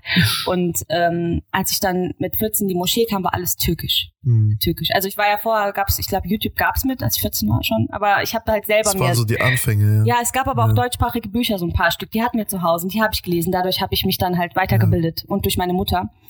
Ähm, aber in der Moschee, als ich 14 war, war alles türkisch und ich war so reingeworfen und das war wie eine Bubble. Das war wie so eine Iso, das wird diese Isolation, das war türkisch. Für mich war das kein, ich hatte keinen Zugang dazu. Mhm. Erst als ich die Möglichkeit hatte, bisschen später mich selbst einzubringen mit Jugendarbeit, erst da konnten wir überhaupt das ein bisschen auch öffnen für Leute, die mhm. wie ich keinen Zugang dazu haben. Die, das war eine klassische Gemeinde, also es war so, wir kennen uns immer noch. Also immer wenn ich mhm. hingehe, ich kenne die Leute. Ja, Man ist ja. wie eine Familie, eine riesengroße Familie und das ja. ist wunderschön. Aber irgendwie hatten die Jugendlichen keinen Bock auf diesen Unterricht mehr dort. Mhm. Da hieß es, komm nicht mit Nagellack oder komm nicht mit enge Hose. Und natürlich haben die dann keine Lust, die sind dann so rebellisch, die wollen das nicht hören. Die wollen andere Sachen hören, die wollen über Dating reden, die wollen mhm. über, was interessiert 15-Jährige, also die wollen darüber reden. Mhm. Und die Moscheen sind nicht mitgekommen, die haben das nicht geschafft. Ich rede nicht über städtische Moscheen in Großstädten. Hier, ich glaube, das gute Personal ist, vor allem in Städten und nicht genau. so sehr in, in den Dörfern. Aber ich komme halt aus einem Dorf. Im Dorf ist, glaube ich, alles ehrenamtlich so. Es ist, ja, ja so. der Vorstand auf jeden Fall. Also ja, wir hatten noch keine Pädagogen ja. oder so. Genau, die, die versuchen dann in der Gemeinde, also man versucht aus den eigenen Reihen heraus, ach, du machst das gut organisatorisch. Also ich komme aus einer Titi-Moschee ähm, und die Imame, die waren ähm, aus der Türkei geschickt. Genau. Ähm, klar, wir hatten damals noch keine islamische Theologie in Deutschland. Die mussten ja irgendwo herkommen. Die kamen dann aus der Türkei und die Frau meistens vom Imam hat dann den genau. Frauen Unterricht gegeben, genau. kennst du ja. Ne? Irgendwann habe ich das dann selbst gemacht äh, mit den Jugendlichen. Genau, wenn du so ein bisschen äh, rezitieren kannst und die sehen dann so Potenzial und sagen, die mach du mal. Ja, es muss ja, irgendeiner muss es ja machen. Genau. Ne? Und es sind ja auch vor allem ältere Frauen dann da ja. gewesen und die wollten das ja auch. Ja. Die, ich meine, die hatten ihre Bedarfe, aber die Jugendlichen kamen irgendwie nicht mehr mit. Mhm. Das hatten, wir hatten dann auch ein paar salafistische Jugend, das war ja diese Hochphase. Wir, ich komme aus Köln, ne? Also es war genau diese Phase da.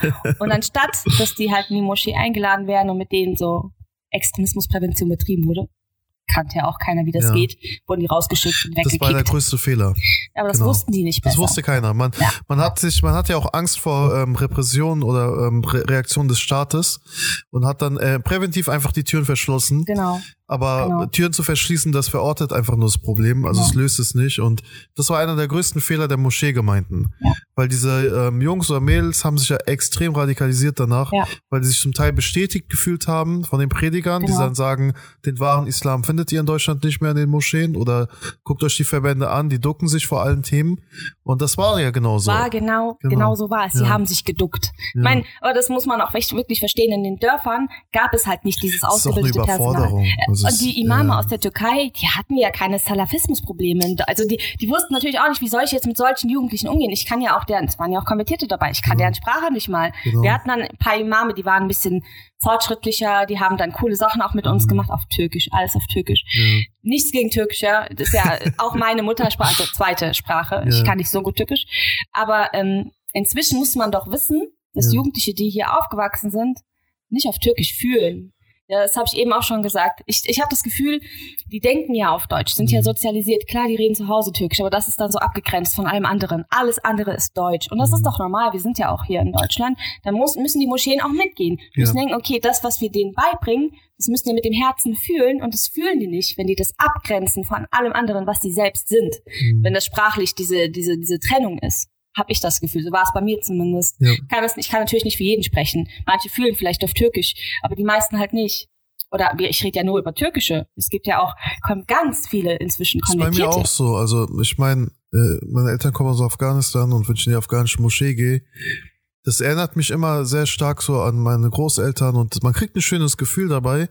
Aber ähm, dieses emotionale abgeholt werden ist bei mir auf Deutsch. Also das ist meine Gefühlssprache ja. ist Deutsch. Mhm. Ich, ich frage mal die Jugendlichen, auf welcher Sprache träumt ihr? Und dann kommt meistens auf Deutsch. Ja, genau und, das ist es. Und ich träume auch auf Deutsch und ähm, alles, was ich emotional ausdrücken kann, ist in Deutsch viel stärker als in, in Dari zum Beispiel, in der, in der Muttersprache. Ja. Aber jetzt versuche ich mal den Bogen zurückzuschlagen zu Kindern. Und ich will halt verhindern, dass meine Kinder, wenn die den Islam lernen, den als mhm. etwas abgegrenztes Türkisches sehen. Es ist, genau, es ist nur da. Es ist da hinten, genau, ja, es genau. ist in der genau. Moschee, aber es ist ja. nicht mein Leben. So, wenn ich da hingehe, okay, aber außerhalb eigentlich mhm. eher nicht so, ne? Deswegen, ich will eigentlich, dass meine Kinder in so einer Community aufwachsen, wo die so sie selbst sind, auf Deutsch mhm. Themen haben, die sie interessieren, jugendliche Themen, ja, Kinderthemen. Vor allem keine Beschämung. Keine Beschämung. Weil ja. Beschämung, ich habe, äh, ich, das war fand ich echt mega traurig. Ich habe mal in einer Gemeinde, war das so ein Jugendworkshop und dann habe ich gefragt, ähm, was glaubt ihr, was die größte Erneuerung hier im Raum ist? Und dann haben kleine Mädels tatsächlich gesagt, dass sie die Jeans tragen und dass sie enge Sachen tragen okay. und so. Und eigentlich ging es mir nur darum, dass es eine Trennwand gibt zwischen äh, Männern und Frauen ja. und dass es halt zu Zeiten des Propheten keine Trennwand gab und dass dieses, dass irgendwie in einem Nebenraum mit einem Fernseher was stattfindet, das ist sowas da, also natürlich erstmal technisch, aber auch generell so. Damals hätte man ja auch eine Mauer bauen können, aber es gab es einfach nicht, ja. sondern der Anspruch war tatsächlich, dass die Geme gesamte Gemeinde auf den Imam schauen kann den Zugang hat, äh, mit dem Imam interag interagieren kann, der Imam auch aus dem Gesicht rauslesen kann etwas. Also dass wenn die Fragen gestellt werden, Antworten gegeben werden. Und ich fand es so schade, weil ich mir gedacht habe, okay, wie viel hat man euch schon eingeredet oder dass, ja. dass du in der Selbstwahrnehmung denkst, meine Kleidung ist falsch. Weil es gibt keine falsche Kleidung in dem Sinne, dass äh, wenn ein, ein junges Mädel da hinkommt und erstmal einfach nur informiert, sich informieren will, erstmal gucken will, dann ist es ihre individuelle Entscheidung, wie sie sich anzieht. Weißt du, was mir da einfällt, als meine Mutter damals konvertiert ist? Das Erste, was die anderen zu ihr gesagt haben, ja. war, wo ist dein Kopftuch oder war, zieh mal was Längeres an und äh, mach mal so, mach mal so, du musst diesen machen, du musst so beten und das machen. Somit verschreckst du die Leute ich hab, voll. Ich habe in einem Podcast von, von Hamza Yusuf auf, äh, auf dem Weg zur Arbeit, habe ich gehört, dass, ähm, dass eine Frau mal konvertiert ist in seiner Gemeinde und sie total, also er, er fand sie total toll im Sinne von, warum die ihre Gründe und wieso sie sich für den Islam entschieden hat. Und zwei, drei Wochen später hat er mitbekommen, dass sie den Islam verlassen hat. Mhm. Und ähm, hat dann auch gefragt, so, habe ich was falsch gemacht? Ist irgendwas passiert? Und dann ist rausgekommen, dass die Frauen eben von Anfang an gesagt haben, kein Make-up, ja, ja, ja. Kleidung musst du ändern, da musst du dich von deinem Mann scheiden lassen, der ist nicht muslimisch. Oh, das macht mich voll gerade. Ja, ja, ja, weißt du so? ich kenne solche Geschichten. Und, und Hamza Yusuf meinte so, du jumpst von wer ist Allah und was ist Islam für mich zu ähm, islamrechtlichen Angelegenheiten, die auf einer individuellen Ebene ja, die Person mit sich selber genau, vereinbaren ja. muss und zwingst es hier auf und vermittelst ein falsches Bild von der Religion, weil das ist nicht der, das ist nicht der Weg der Religion. Also so wurden die Menschen nicht dazu eingeladen. Aber genau, jetzt fallen mir auch diese ganzen, diese Themen bei Social Media ein. Ja, da ja. hast du solche Leute wie Ali Gandur oder Charlotte, ne, zum Beispiel. Das ja. habe ich jetzt alles neu. Ich bin ja seit ein paar Monaten erst bei Instagram. Ich so, wow, krass, was für eine Welt sich da eröffnet. Wahnsinn. Dass die so Aufklärungsarbeit das betreibt. Aufklärungsarbeit. außerhalb von Moscheen funktioniert, mhm. ja. Das, als ob die in der Moschee da ankommen und sagen, überdenkt euer ganzes Wissen über islamisches Recht. Ja, mhm. das funktioniert nämlich nicht so einfach, dass das genau so und so ist. Aber ich weiß nicht, ob die Moscheen erstmal das Personal dafür haben oder überhaupt so den Gedanken mitgehen, dass der Islam plural ist und dass das in Ordnung ist. Ja. Weiß also ich nicht. Aus meiner Erfahrung heraus ist es manchmal zu radikal und zu revolutionär, was man einfordert. Ja, Weil ich habe ich hab mal ähm, in, einem, anderen, in einem anderen ähm, Jugendvortrag gesagt, meine Voraussetzung, weil die haben gefragt, so was brauchen sie, dies, das. Ich habe gesagt, Voraussetzung ist, dass mich äh, beide gleich sehen. Also ich habe gemeint, jedem ist, also den Mädels ist es selbst überlassen, wenn sie in einem anderen Raum sitzen wollen, da will ich gar nicht eingreifen, aber die Möglichkeit muss einfach nur bestehen, dass sie in demselben Raum und ich muss sie sehen können oder ja. die müssen mich sehen können. Ja. Weil es bringt nichts, die Jungs zu unterhalten, und äh, die haben dann Spaß und dann sagen die, ja, cool, Abi, wann kommst du wieder? Und die Mädels sind im Hintergrund und sind dann für so, wenn dann so ein Ver Verkaufsstand ist und irgendwie der Lamajun oder irgendwie so Börek muss gemacht werden, dann sind die am Start und sichtbar. Aber wenn es ums ähm, um Themen geht, wenn es ums um Dis Diskussionen geht, die ganze Zeit so im Hintergrund. Und ich glaube, viele wissen auch gar nicht, dass der Islam viel bunter und viel ähm, offener ist, als viele denken. Also ja. natürlich können da Mädchen sitzen ja, und natürlich ja. dürfen die dich dabei angucken und dir zuhören. Sonst könnten die ja gar nicht in die Schule gehen. Ja, und wenn du denen das in der Moschee beibringst, was sollen die dann äh, bitte äh, nach draußen tragen? Dann natürlich grenzen die das dann ab. Absolut. Natürlich in der Moschee ist so, aber draußen ist so. Und dann wollen die auch gar nicht mehr so gerne kommen. Und das ist halt falsch. Das ist, was heißt falsch? Da muss man noch mal ein bisschen schneller gehen als viele Moscheen. Ich glaube in Frankfurt oder hier in Hamburg, ich finde die Moschee total schön. Ja. Äh, das ist, ähm, also Shoutout ans IIB, wir dürfen hier immer drehen, also beste Gemeinde Deutschlands. Ich bin äh, begeistert. ja. ja, also das ist Fortschritt. Ja, ihr dürft hier drehen. Krass. Ja. Und ähm, du hast gesehen, wie unkompliziert, ne? Also einfach voll, volles voll. Vertrauen. Ja. Ich habe dir gesagt, wir haben hier ein Puppentheater gestern aufgenommen.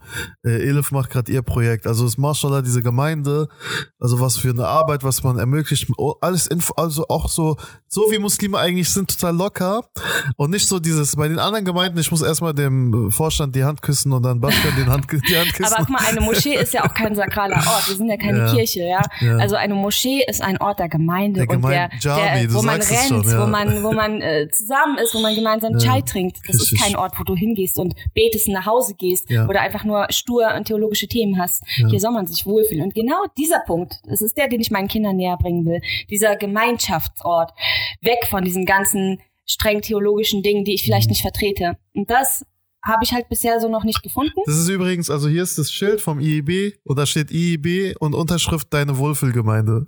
Genau das muss eine Moschee sein, ja, eine Wohlfühlgemeinde. Ich will jetzt hier nicht ankommen und alle Moscheen in Deutschland kritisieren. Nee, ich nee. kann nur von meinen Erfahrungen und von denen, die ich bisher gesehen habe, reden. Bestimmt machen viele Moscheen noch tolle Arbeit für Kinder, die vielleicht einfach noch nicht gesehen wird. Wenn ja, Geht online, teilt es bei Instagram, lasst die genau. Leute daran teilhaben. Ihr genau. seht, Elif hatte über 100 Teilnehmer bei ihrem Online-Unterricht. Der Bedarf das ist, ist wahnsinnig krass, da. Ja. Die wollen, dass die Kinder doch zuhören. Ich will auch, dass meine Kinder das hören. Aber was haben die davon, wenn Mama mit denen jeden Sonntag da sitzt und den beiden irgendwas erzählt? Die wollen Gemeinde, die wollen spielen. Genau. Deswegen, wenn ihr sowas habt, teilt es mit den Leuten.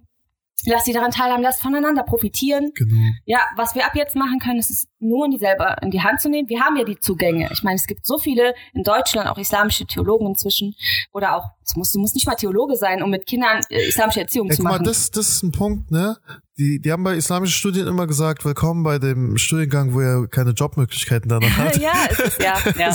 Aber ich habe mir immer gedacht, warte mal, stopp.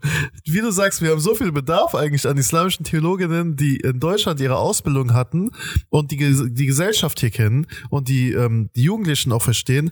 Und eigentlich gibt's mehr als genug Bedarf. Aber jedes Mal so willkommen beim Studiengang, wo er keine Jobmöglichkeiten hat. Aber das Problem ist halt, du hast halt nicht den Job, äh, du hast islamische Theologie studiert und du kannst da einsteigen, ja. sondern du musst interdisziplinär disziplinär arbeiten. Wir arbeiten soziologisch, wir arbeiten pädagogisch. Guck mal, ich habe Islamwissenschaften studiert und ich bin in der Pädagogik. Also ja. ich bin auch so quer. So ja? bei fast allen von uns. So, ja, genau. Wir haben das studiert, aber wir haben ja den Zugang zu den Und jetzt im Nachhinein noch die soziale Arbeit oder Erziehungswissenschaften. Ja, wir, ja, wir studieren beide jetzt nur soziale Arbeit, wie du siehst. Genau. Nochmal zehn Jahre nach zehn Jahren Studium. Einfach aber es ist gut, weil wir, also hätte ich, hätte ich das damals gewusst, hätte ich das vielleicht schon vorher gemacht. Ja, genau dann hätte ich gedacht, soziale Arbeit, islamische Studien, Moschee rein. So, ja. dann kannst du was machen. Oder Erziehungswissenschaften, äh, islamische Studien, Moschee rein. Aber bei mir hat sich das wirklich aus dem einfach, du hast gemerkt, die Umstände. Ich wusste auch nicht, dass wo wussten wir als Jugendliche, dass wir soziale Arbeit in der Moschee brauchen? Der Gedanke war gar nicht im Raum bei du mir. Du hast es nicht verknüpft mit gar etwas nicht. Professionellem, genau. weil du es einfach, wir haben es irgendwie gemacht. Wir haben einen Jugendvorstand einfach so gegründet. Ja. Wir dachten, okay, wir Jugendlichen brauchen was, machen wir auch was. Ja, ja. Also wir haben zum Beispiel damals einen Baklava-Stand in der Innenstadt mit äh, für für Eid gemacht. Sowas haben wir einfach von uns selbst gemacht, mhm. die Jugendlichen. Wir hatten auch zum Glück die Chance, das zu machen. Wir wurden unterstützt. Mhm. Aber ähm, eigentlich sollte jede Moschee einen professionellen Pädagogen Richtig. oder Sozialarbeiter oder jemand, der es nicht studiert hat, aber trotzdem diese Arbeit macht. Genau. Ja, also jemand, der mit Jugendlichen arbeitet, einfach nur ein Jugendmensch. Wie heißt denn das hier? Abteilung Jugend. Ja, nee, absolut. Also Als einmal, einmal das und einmal jemanden für die Öffentlichkeitsarbeit. Also es gibt ja. so, ja. das ist noch ein anderes Feld. Ja. So, aber, aber nee, tatsächlich, weil die Professionalisierung der Moscheen, äh, deswegen will ich auch kein Moschee-Bashing oder Gemeinde-Bashing oder irgendwie Dachverband, weil die haben für uns diese Strukturen erstmal erschaffen, finde ich, geschaffen und ähm, uns, äh, wir, wir sind dann, konnten uns nochmal daraus herausentwickeln. Weil stell dir mal vor, wir wären jetzt erstmal damit beschäftigt, Gebetsräume zu erschaffen, also äh, zu errichten. Ähm, äh, wo kann man Nekar machen, wo kann man äh, das Totengebet, wo kann man Totenwaschung. Ja, genau. Diese ganzen Sachen, die sehr, sehr wichtig sind, die sind abgedeckt. Ja. Jetzt können wir uns weiterentwickeln. Also mhm. die sind Gott sei Dank abgedeckt. Supermärkte, wo es Halal-Fleisch gibt. Und ja. es sind alles Sachen, die, die unterschätzt man vielleicht von der heutigen Generation, ja. die es früher so gar nicht gab. Aber jetzt sind wir an dem Punkt, wo wir der Anspruch, ist auch Gott sei Dank, der ist immer hoch. Wir müssen immer hohe Ansprüche haben. Und ähm, ja, das ist halt ein Prozess, glaube ich. Aber ich glaube, das liegt auch daran, erstens nicht nur islamische Studien, dass viele Muslime einfach öfter studieren und am Ende ja. professionell sind. Wir sind, wir haben so viele professionelle Muslime, die müssen ja nicht mal studiert haben. Ja, man kann auch professionell arbeiten, wenn man nicht studiert hat. Ja. Natürlich, ja. Aber inzwischen haben wir einen großen Pool davon. Lass die Leute in den Moscheen arbeiten. Ja, ich meine, lass die auch in die Verbände rein. Es muss ja auch nicht nur verbandsintern sein. Aber lass die Leute doch deutschen Unterricht in einer die die Moschee machen, in einer Milligölsch-Moschee machen. Ja. Da hast du einen professionellen Menschen, egal welche Nationalität, lass den doch mal machen. Ich glaube, das Problem an dem Punkt ist, das äh, spüre ich immer, es geht noch sehr stark um um gewisse Vorstellungen, egal ob es jetzt politischer Natur ist, ja. ob es jetzt auch theologischer Natur ist. Und es muss immer so mit der Vereinsphilosophie übereinstimmen. Da kommen wir wieder zu Vereinen. Da haben wir jetzt so den, den Rahmen gemacht zu Vereinen, genau, Satzungen. Ja. Moscheen, ja, nee, ich will ja echt nicht Moschee-Bashing machen, wirklich. Ich bin ja, ich meine, wir, wir, haben ja davon profitiert, dass wir ja. da überhaupt wir aufgewachsen sind. Wir sitzen in einer Moschee. Aber ich glaube, dass halt ähm, weg von den Ideologien muss. Hm wir haben ja in den letzten Tagen auch ein bisschen Kritik an verschiedenen Verbänden gesehen, dass die ja, halt ja, Öffentlichkeitsarbeit wohl ja. nicht, auch mit den Referenten, wir haben ja vorhin darüber geredet, Referenten zu hinterfragen. Das wurde auch mehrmals nicht richtig betrieben und das hat natürlich Einfluss auf den ganzen Verband. Ja, ja. Und ähm, Moscheen sollten generell weg von solchen Ideologien kommen. Na klar, kann jede Moschee mhm. eine Satzung haben, aber die sollte nicht fernab von der muslimischen Community sein und so sich isolieren. Ich finde, Moscheen sollten nochmal den Schritt jetzt weitermachen ja. und sich öffnen für Deutschland, deutschsprachige genau. Kinder aller Art. Ja, vielleicht würde, wären wir dann einen Schritt aus, weiter. Genau aus dieser, ähm, aus dem Gedanken sind ja so Gemeinden wie diese hier entstanden. Ja, genau. Weil die sich gedacht haben, wir müssen losgelöst von bestimmten, also von einer bestimmten Agenda zum einen, weil das das grenzt dich ein in deiner, auch vor allem in der Gemeinde mhm. grenzt es dich komplett, weil wenn ich irgendwo reinkomme und merke, da gibt's eine Agenda, ich bin raus. Ja. Ich bin direkt raus. Ja, ja. Weil ich merke, weil das ist dann mir zu korrupt, das ist für mich nicht Religion. Islam ist für mich Freiheit. Also Islam ist für mich, also wirklich die absolute Freiheit, gelöst von irgendwelchen subjektiv menschlichen Vorstellungen des. Wir haben auch inhaltlich mehr Ansprüche inzwischen. Genau. Wir wollen nicht hören, wie man Wudu macht, wie man betet. Wir wollen Themen wie Tierethik, was der Talha Taschkenzoy genau, macht. Solche genau. Themen wollen wir hören. Sowas wollen wir in Moscheen an Khutbas hören. Genau. Solche Themen. Es gibt ähm, gesellschaftliche Ereignisse, darüber wollen wir sprechen. Genau. Es gibt äh, Probleme, in die, die wir tagtäglich begegnen, darüber wollen wir sprechen. Ja. Bioethik, hat der, also ich habe das zum ersten Mal in der IAG gehört, muss ich ehrlich sein. Also Leute mit Green Iftar und plastikfreies Fasten und so, diese, diese Sachen gab es gar nicht davor. Ja. Und das ist, wie du sagst, das ist auch, ich sage das immer wieder hier, weil wir mit den Jugendlichen ja viel arbeiten und dann schaut man sich Studien an. Und zu unserer Zeit ähm, war die größte Angst und Sorge von Jugendlichen die Angst vom Terrorismus. Mhm. Weil man ist mit 9-11 und den ganzen Bildern danach mhm. aufgewachsen. Und der, die jetzige Zeit, ähm, die haben die Umfrage, die machen das in jedem Jahrzehnt, ist ähm, Umwelt. Ja, und und das, das merkst du einfach, dieser Shift. Also so geopolitische Konflikte, nicht mehr so groß, aber die Umwelt, das ist etwas, was die Jugend bewegt. Das ist eine krasse Bewegung gerade. Ja, auch ja. unter muslimischen Jugendlichen. Genau. Es ist eine Bewegung und Absolut. da musst du mitgehen. Absolut, da musst du als Sozialarbeiter mitgehen und da musst du auch als Moschee mitgehen. Und da musst du auch vielleicht als Imam offen sein und sagen, sagen, ähm, okay, das ist nicht mein Gebiet, holt mir die Leute. Also ich habe hier Jugendliche, ich, ich habe hier die Räumlichkeiten. Wir honorieren das ganz auch, weil es auch immer so schwierig als ehrenamtlich zu machen. Ja. Und ähm, ich glaube, das ist dann so der Schritt. Aber ich glaube, es ist ein Prozess oder es gibt einen Wandel, weil ich sehe auch immer mehr ich manchmal gehe ich in die Moschee rein, da siehst du so einen ganz jungen Imam und denkst dir, ey krass, das hat mir in meiner Jugend voll gefehlt. So ein junger, deutschsprachiger Imam, der dann ganz cool mit den Jugendlichen spricht, äh, greifbar ist, nicht so dieses Unantastbare. Genau, genau. Und das ist, glaube ich, da gibt es schon einen kleinen Wandel auf jeden Fall. Es gibt auf jeden Fall den Wandel. Ja. Und ich glaube, jetzt ab jetzt müssen die Moscheen halt mitgehen und das erkennen. Ich glaube, das machen viele auch, aber auch die größeren Verbände. Genau. Da, da, die müssen da auch auf jeden Fall auch mitgehen. Aber genau. ich will ja, wie gesagt, kein Moschee-Bashing machen. Ich äh, war lange nicht mehr in Moscheen Moscheen so ja. richtig mit drin. Vielleicht hat sich da was verändert. Das ja. ist nur das, was ich als Mutter sehe. Vielleicht kriegen wir ja bald jemanden aus diesen Dachverbänden hier rein und dann rede ich. Ja, das wäre bestimmt total spannend, auch mal aus für so mich, Sicht also für mich auf einer persönlichen Ebene mega spannend, weil das genau. Thema be begleitet einen die ganze Zeit. Ich, ich habe jetzt ein paar Leute angeschrieben, mal gucken, vielleicht ja, klappt's. Ja, vielleicht klappt's, das wäre genau. schön. Dann kommen wir zum letzten Part, äh, noch eine ganz kleine Werbeunterbrechung und es gibt noch paar, äh, drei persönliche Fragen. So, zurück aus der letzten Werbeunterbrechung. Ähm, ich habe einen Anruf aus der DTIP-Zentrale. Nein, ähm, ja, wir haben ähm, abschließend immer ähm, drei Fragen an unsere Gäste. Ähm, so ein bisschen eigentlich so, um das Gespräch zum einen zu reflektieren, aber auch um nochmal so persönliche Juwelen aus hier rauszuholen. Und die erste Frage ist immer so, ähm, wenn du mit einer, und eigentlich kannst du diese drei Fragen am besten beantworten, weil das sind so deine Themen, wenn du mit einer Person aus der ähm, Geschichte, einer historischen Person, außer den Propheten, das muss ich mal bei Muslimen sagen, ja.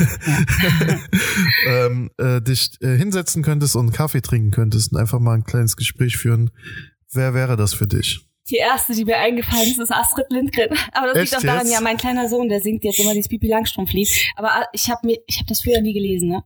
Und Astrid Lindgren ist ja so klug und die war ja in ihrer Zeit, die war ja so voraus und hat so tolle Kinderbücher geschrieben, die einfach Pipi Langstrumpf ist emanzipiert hoch 10, ja.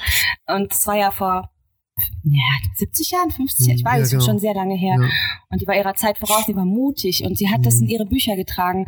Und wenn du die jetzt liest, denkst du, wow, ja, genau das und keine Märchen, wo die Prinzessin vom Prinzen gerettet wird. Deswegen ist mir jetzt einfach Astrid Lindgren eingefallen, ja. Krass, dass du sie erwähnst. Also ich habe nicht so viel von ihr gelesen. Ich habe Pipi Langstrumpf kennt natürlich jeder. Ich kenne sie jetzt tatsächlich nur in so einem negativen Kontext, weil ja viele und es ist immer schwierig mit den mit jetzigen sozialen ähm, gesellschaftlichen Vorstellungen dann diese per Person zu bemessen. Aber es gibt ja viele rassistische Darstellungen in ihren Büchern. Ja. Und ähm, aber ich finde es immer so schade, weil ich auf der anderen Seite genau diesen Punkt immer von äh, vielen anderen raushöre, dass sie eben äh, für, für kleine Mädels, also das ist ja so, äh, ich meine, wer ist Pippi Langstrumpf? Das ja, Ich habe gestern genau über das gleiche Thema nachgedacht, weil Ja. irgendwo gab es einen Artikel darüber. Klar kann man darüber reden und man sollte auch als Literaturwissenschaftler Mhm. oder allgemein sollte man natürlich sich kritisch auseinandersetzen mit alter Literatur. Aber man muss die Werke in ihrer Zeit sehen. Wann sind die geschrieben worden? Zu der Zeit waren die revolutionär, ja. Da war ein Mädchen, die hat alleine gelebt, die war stärker als ein Mann und sie hat ein Pferd getragen und weiß ich nicht, es war wirklich, es ist eine Ja. sehr äh, emanzipierte Figur. Hm, hm. Und ähm, du musst das in der Zeit sehen. Und was sie in der Zeit natürlich so gebracht hat, sie hat ja äh, ganz neue Themen reingebracht. Natürlich musst du heute, kannst du kritisch reflektieren, aber du musst es in der Zeit sehen. Ja. Und das ist ja nicht nur sie. Das sind ja ganz viele dieser ja- alten Werke. Und die Das sind haben, eigentlich fast alle ähm, Kinderbücher, das ist jetzt meine kennt. Meinung, dass man, klar kann man kritisieren, aber man sollte schon so in dem Kontext sagen, okay, das war vor so und so vielen Jahren und Mhm. sie hat das in ihrer Zeit gemacht und sie ist so sozialisiert worden damals und sie hat dennoch einen riesengroßen Beitrag Ja, ja. beigetragen, ja. Ja, absolut. Also es gibt, ich meine, Talha hat letztens gepostet ähm, Kinderlieder, die man im Kindergarten gesungen hat und die ähm, eigentlich rassistischen Ursprungs hatten. Dazu zählt auch dieses, kennst du das, dieses, wie heißt es, Aramsasa? Ja, meine Kinder lieben das. Ja. Boah. Und dann habe ich, ich wusste das auch nie und dann haben Ja. die ja gemeint, das soll ja das muslimische Gebet so ein bisschen Ja. lächerlich darstellen. Und ich habe mir dann irgendwann gedacht, okay, wenn man sich die Bewegung und Arabi und so, okay, das macht schon Sinn. Aber ich habe so das Gefühl, dass auch, auch diese ganzen Kinderbücher viel aus der Kolonialzeit entstanden sind und dass man dann eben, also das war so, das kann man auch nicht kleinreden, aber wie du sagst, es gibt halt so Werke, das ist bei muslimischen Gelehrten übrigens nicht anders. Also viele sind also nach heutig, heutigen Standard absolute Sexisten, weil wenn man sich dann Ja, ja. wenn man sich dann durchliest, wie die über Frauen oder über Ja. Angelegenheiten der Frau geschrieben haben, dann denkst du dir so, oh Bruder, gut, dass du nicht Du musst heute. Bücher oft im Kontext ihrer eigenen. Zeit sehen. Du kannst natürlich, äh, klar kann man mit dem Koran auch historisch kritisch umgehen. Der Koran ist jetzt nochmal eine andere Kategorie, soll ja auch äh, global Ja, immer ja. sein. Aber mit Büchern musst du anders, glaube ich. Ja. Ich bin keine Literaturwissenschaftlerin, das ist meine Meinung, dass du mit so Büchern wie Astrid Lindgren oder Jim Knopf und die wilde 13 Ja, Das sind Bücher ihrer Zeit. Und Mhm. das waren damals revolutionäre Bücher, das waren damals moderne Bücher, ja. Mhm. Und die haben so viel dazu beigetragen, dass man dann über solche Themen auch spricht oder Mhm. auch anders spricht. ja. Deswegen, ähm, ich erzähle meinen Kindern ungern Märchen von Grimm. Ich habe? Märchen geliebt, ja, weil, Weil die gruselig sind? Zum einen sind die nicht so kindgerecht, Genau. viele.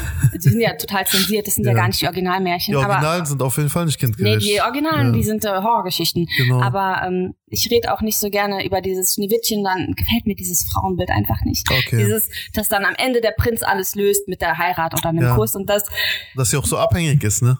ja, also das äh, stört mich. Ich möchte meiner Tochter so etwas nicht Mhm. erzählen. Sie kriegt es natürlich aus dem Kindergarten mit und Aber machst du dann so, ähm, erzählst du dann so auf Krampf, weil das finde ich auch so ein Thema, Nein. ne? Weil es gibt ja so die ganzen neuen Netflix-Serien in meinen Augen sind voll auf Krampf so, so sozialen Standards angepasst und dann geht die, der Inhalt voll verloren. Was bringt es mir, wenn du dann auf einmal die voll feministische Superheldin hast, aber dann merkst du einfach, es geht einfach nur um den Anspruch, dass sie eine weibliche Superheldin ist, aber es geht nicht mehr um den Inhalt der Geschichte. Kinder in dem Alter, die, also mit fünf, die interessieren sich eher für Superhelden und das interessiert die eigentlich nicht, ob die Mädchen oder Jungs Ja, sind. Aber- jetzt bei Märchen zum Beispiel ist es ja ein Kulturgut. Mhm. Und ähm, ich glaube, dass du in dem Alter vielleicht noch, also ich zumindest, kann damit nicht so viel anfangen. Meiner Tochter, die fünf Jahre alt ist, irgendwas von Prinzen, die heiraten und am Ende alles lösen und am Ende kommt der Prinz auf einem Pferd angeritten. Ja, wahrscheinlich denke ich jetzt, was ist das denn für eine? Aber ich, ich bei meinen Kindern bin da ehrlich gesagt ein bisschen kritischer. Wir lesen unglaublich viel, aber wir mhm. müssen ja jetzt nicht unbedingt das lesen. Das können wir ja, ein anderes Mal machen, ja. wenn wir dann über diese Themen sprechen und die ja. dann reflektieren. Man in dem Alter kann, können die noch nicht reflektieren. Das passt zu der nächsten Frage. Wenn du irgendwie morgen auf eine einsame Insel müsstest und äh, du hättest nur ein Buch, ähm, das du mitnehmen darfst, welches Buch wäre das? Boah, jetzt müsste ich eigentlich Koran sagen, ne? Aber außer Koran, das habe ich vergessen zu sagen, ja. ja. Boah, ich würde am liebsten alle mitnehmen, aber ich glaube, ich würde Harry Potter. Müsste ich mir aussuchen, welcher Band, aber Harry Potter ist so, Harry Potter? Ja. Na krass. Ja. Ich habe so oft, ich glaube, ich habe Harry Potter in meinem Leben schon mindestens 30 Mal gelesen. So. Harry Potter, das, das ist so das nächste Thema, ne? Weil ich hatte jetzt, äh, letzte Woche hatte, hatte ich einen Kollegen, der hat einen Antisemitismus, ähm, eine Fortbildung, Antisemitismus-Fortbildung gehabt. Und dann sollte er uns die Inhalte davon zeigen. Und ein Punkt war zum Beispiel, dass Harry Potter antisemitisch sei. Weil ähm, kannst du dich an die, kannst du dich an diese kleinen, ähm, wie nennt man die, nicht Zwerge, sondern Goblins, die da in der Bank arbeiten? Ach, diese ne, Kobolde. Kobolde, genau. Aber Kob die Kobolde sind ja schon wesentlich älter als Harry Potter. Die, die Joanne K. Rowling, wenn du Harry Potter so richtig, hast du alle gelesen? Ich habe alles gesehen. Gesehen, okay. ja, also Joanne K. Rowling hat ja ähm, ist auch nochmal eine Geschichte für sich, die wird ja auch oft kritisiert. Ja. Aber sie hat ihre Geschichten ja zusammengebastelt aus Mythen und Geschichten aus aller Welt. Ja. Und Kobolde sind ja uralte Geschichten ja. aus Irland, glaube ich. Deswegen genau. ähm, müsstest du dann quasi die Historie von Irland. Genau, also, also ich, ich habe das erstens, also auf dem ersten Blick auch nie so wahrgenommen, also vor allem nicht im Film. Ähm, aber dann, also da war tatsächlich so, dass man das, dass, dass man so quasi die als dieses stereotypisch antisemitische jüdische Bild. Dann musst du es von dem Buch trennen. Also mhm. ich, ich sehe das im Buch nicht. Okay. Aber guck mal, ich will mich jetzt voll nicht verfahren. Ich weiß, dass man inzwischen mit allem sehr, sehr kritisch umgeht. Ja. Mit dem Film auf jeden Fall. Also da werden ja, äh, diese Filme sind ja voll Hollywood-tioniert, wie heißt denn das? Hollywood-konform ja, gemacht. Ja. Und natürlich, die sind weit weg von den Büchern. Darüber kannst du natürlich reden, musst du ja auch, muss man ja auch. Ja, klar. also Genau, das ist, also das hatten wir am Anfang, du hast ja die Bücher gelesen und dann geht's ja auch um deine Vorstellungen, ne? Also du liest das ja und dann, weil das nimmt ja so ein bisschen dann dieser Film, nimmt dann diese, diesen Raum weg, wie du dir selber die Sachen vorstellen könntest und dann hast du schon dieses geprägte Bild eigentlich. Ja. Weil da kann, glaube ich, die Autorin nichts für, wenn das, ich weiß ja nicht, wie die... Die wird ja anderweitig noch anders kritisiert, das mhm. ist nochmal ein anderes großes Thema, ähm, aber wie gesagt, Harry Potter, diese Bücher haben mich geprägt und haben meine Lesesucht mit ja. geprägt. Deswegen, ich lese Also du hättest tatsächlich Harry Potter mitgenommen, ja? Ich hätte Harry Potter Okay. Und ähm, die abschließende Frage ist immer, ähm, wenn du, also wenn Miriam jetzt ihr 16-jähriges Ich treffen würde und du hättest die Möglichkeit, ihr einen Ratschlag zu geben. oh Gott, jetzt kommt's. Ja. Was würdest du ihr sagen? Zieh bitte andere Schuhe an. so hässlich. Hast du Buffalos angehabt? Nein, ich hatte hochhackige Pumps in der Schuhe an Ach, mit was? so Blumen, ey. Ich war ja, ja, damals gab es noch keinen Hijab-Style. Wir hatten noch kein Mona Lisa, dass du Internet irgendwie bestellst oder so. Wir waren auf uns selbst angewiesen. Du hast so versucht, so noch modisch zu wirken. Ja, wir, jeder musste so mit 16 seinen eigenen Style kreieren. Das ist ja auch schon wieder, boah, wie lange ist das her? 14 Jahre, ja? So, du, du konntest dich nicht an Instagramerinnen irgendwie orientieren, gucken, wie man das macht, ja? Du hast irgendwie deinen Kopf doch irgendwie gebunden. Du wolltest trotzdem individuell sein und trotzdem so Hijabi und trotzdem cool. Es war Katastrophe. So. Heutzutage die Mädchen wissen gar nicht äh, zu schätzen, was sie so an diesen Hijab-Tutorials. ja, also wirklich, Leute, wisst, wisst es zu schätzen. Das, oder auch einfach bei Modernisa mein Abiballkleid. Katastrophe. Auf, du hast mich gerade auf eine Idee gebracht. Das wäre eigentlich die nächste Instagram-Challenge. Ähm, diese Fails von Individualität an Hijabs. Oh Gott, ja. Das heißt, du hast auch tatsächlich, weil ich hatte auch so eine Klassenkameradin und ich musste mal vor lachen, weil ich mir immer gedacht habe, also damals hat man natürlich auch ganz anders vom Mindset. Heutzutage nimm dir mal raus, eine Frau zu kritisieren, was sie anzieht. Aber damals habe ich immer gesagt, ey, entweder zieh keinen Hijab an oder warum machst du auf Krampf irgendwie, also was willst du da modisch wirken? Was ist deine Absicht? Aber das ist tatsächlich so, dass diese, die, damals, wir hatten ja unsere Identität noch nicht ja, so verfestigt, ja. ja. Und du willst, klar, du willst dein, deine Religion leben und du willst den Hijab tragen. Auf der anderen Seite willst du cool sein und irgendwie. Das ist der so, schlimmste Part. Ja, aber du willst auch dich entfalten und du willst irgendwie individuell sein. Du willst dich abheben. Ja. das ist voll auf dem Fell gelandet, Absolut, klar. Ja. Voll, du hast jetzt nichts, woran du dich an einem Mainstream orientierst. Irgendwie will man noch gar nicht Mainstream sein, aber dann wirst du halt so voll, jeder, ja, voll sagt aber jeder. ja, aber wir hatten damals auch nicht diese Vorbilder mit, mit Styles. Weiß ich nicht, Hijab-Styles in Deutschland gab es halt in dem, genau. dem Alter einfach noch nicht, ja. Es, es war katastrophal. Und ich glaube, dass viele in meinem Alter sehr mitfühlen, wenn ich das sage. Also Ratschlag ja. an die 16-jährige Miriam, versuch nicht individuell zu wirken. Oder zumindest andere Schuhe anzuziehen, das wäre super. Ja. Okay, interessant. Ja, weil äh, das ist nochmal, also ich habe auf dieses, ähm, man, man guckt ja immer auf die Bilder zurück und denkt sich, oh mein Gott, was hatte ich an? Aber ich glaube, das ist nochmal eine ganz andere Dimension. Ich glaube, dass die Jugendlichen heutzutage das Problem in zehn Jahren nicht haben werden. Die können ja. sich orientieren an Role Models. Die können ja, ey, du kannst einfach in H&M gehen und coole Sachen kaufen. Wir waren damals im Kaff. Ich hatte Kick, ich hatte Taco und ich musste was zusammenbasteln, ja. Und hast du so. geguckt, was für cool oder wie? Was kann man mit Hijab so verbinden? Was ist lang? Ja. Weil du musstest ja Jeans mit Rock. Ja. Ging ja nicht, dass ja. so ein, wir hatten ja keine Kleider wie bei H&M. Wir hatten keine also ich, ich hatte Cousinen, die haben dann immer Männersachen gekauft. Die haben dann immer so, also es hat dann so, das, ich glaube, zwar der Anfang von Oversize. ja, kann sein, ja. Das ist ja, heutzutage ist es ja sogar so äh, total in geworden. Ja. Aber ähm, die haben dann tatsächlich immer so in der Männerabteilung geschaut. Ja. Weil dann, wenn die dann länger das Oberteil, dann haben die irgendwie die Oberteile immer umgekrempelt und so. ja. Es war ein Struggle, also ein Struggle, bevor es diese ganzen Hijab-Influencer gab. Und auf dem Dorf hast du es nochmal schlimmer, du hast kein H&M um die Ecke. Ja. Und online. Es gab kein, online es gab kein Aces. Du konntest aber auch nicht online einfach mein Abiballkleid. Hm. Katastrophe. Es gab kein Online-Bestellen, wo du ein schönes Kleid für 50 Euro hast. Da, da musstest du Schlimm. entweder nach Duisburg-Marxloh fahren oder nach Mannheim. Ja, aber wenn du kein, wenn du halt nur so ein kleines Budget hast, ja. dann findest du bei Taco halt nichts oder bei Kick, ne? Ja, krass. Im Dorf. Also die Struggles waren auf jeden Fall real. Die waren da, die waren da. Diese Ebene haben wir jetzt noch gar nicht beleuchtet. Die waren da. Das ja. ist so krass. Deswegen äh, äh, äh, freue ich mich immer auf diese Gespräche. Und deswegen versuche ich ja immer so also mindestens unsere Generation, aber wenn möglich noch älter. Aber keine jüngeren, weil die haben keine Struggles in, diesen, in diese Richtung. Weil ich will, dass diese, dass diese Themen mal sichtbarer werden, weil Themen wie, dass wir zu unserer Jugend keine Halal-Burger hatten. Mhm. Also das ist ja etwas, als der, ich weiß, du weißt noch, wo der Mac, wie heißt der McVeggie rauskam?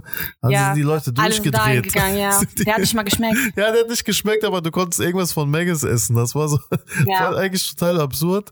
Wenn du, wenn du aus der heutigen Perspektive würde jeder sagen, was willst du überhaupt da essen? Ja. Aber damals wir so, wir können jetzt McVeggie essen, oder wie der auch hieß. Aber das sind so Sachen, ich meine, guck mal heute, wenn wir nach Frankfurt gehen auf die Berger Straße, du hast richtig, die krassesten Restaurants in Frankfurt sind Halal-Restaurants. Aber das ist nochmal ein Unterschied zu einem Dorf. Ich komme ja aus dem ja. Dorf. Da gibt's ein einziges Restaurant und das ist nicht mal im gleichen Ort, wo mhm. alle hingehen, weil das halal ist. Wirklich so, das ist klassisch türkisch bestimmt wahrscheinlich. Natürlich ja. ist das türkisch. Und ich kam ja nach äh, Offenbach vor neun Jahren oder so. Für mich Metropole. Hast gedacht, Metropole, boah, du kannst, dich, kannst überall essen gehen. Ich dachte mir, da schicke ich mal, da gehe ich mit meiner Mutter essen, da gehe ich mit meinen Schwestern essen. So, wir kennen das gar nicht. Ja. Das war krass. Du konntest in Offenbach einfach Hellal essen, einfach um die Ecke. Ja, ja, das war ja. Wahnsinn. Ja, das, das ist wirklich, das ist nochmal auch wieder ein ganz anderes Feld, so dieses Dorf- und Stadtleben, gerade was das für Muslime bedeutet, ja. weil das meiste Angebot ist nun mal, was muslimische Community oder generell muslimisches Angebot angeht an der Stadt, aber ja, dann äh, vielen Dank für deine dein, äh, Fashion-Tipps an dein 16-jähriges ja. Ich. Oh Gott, ja.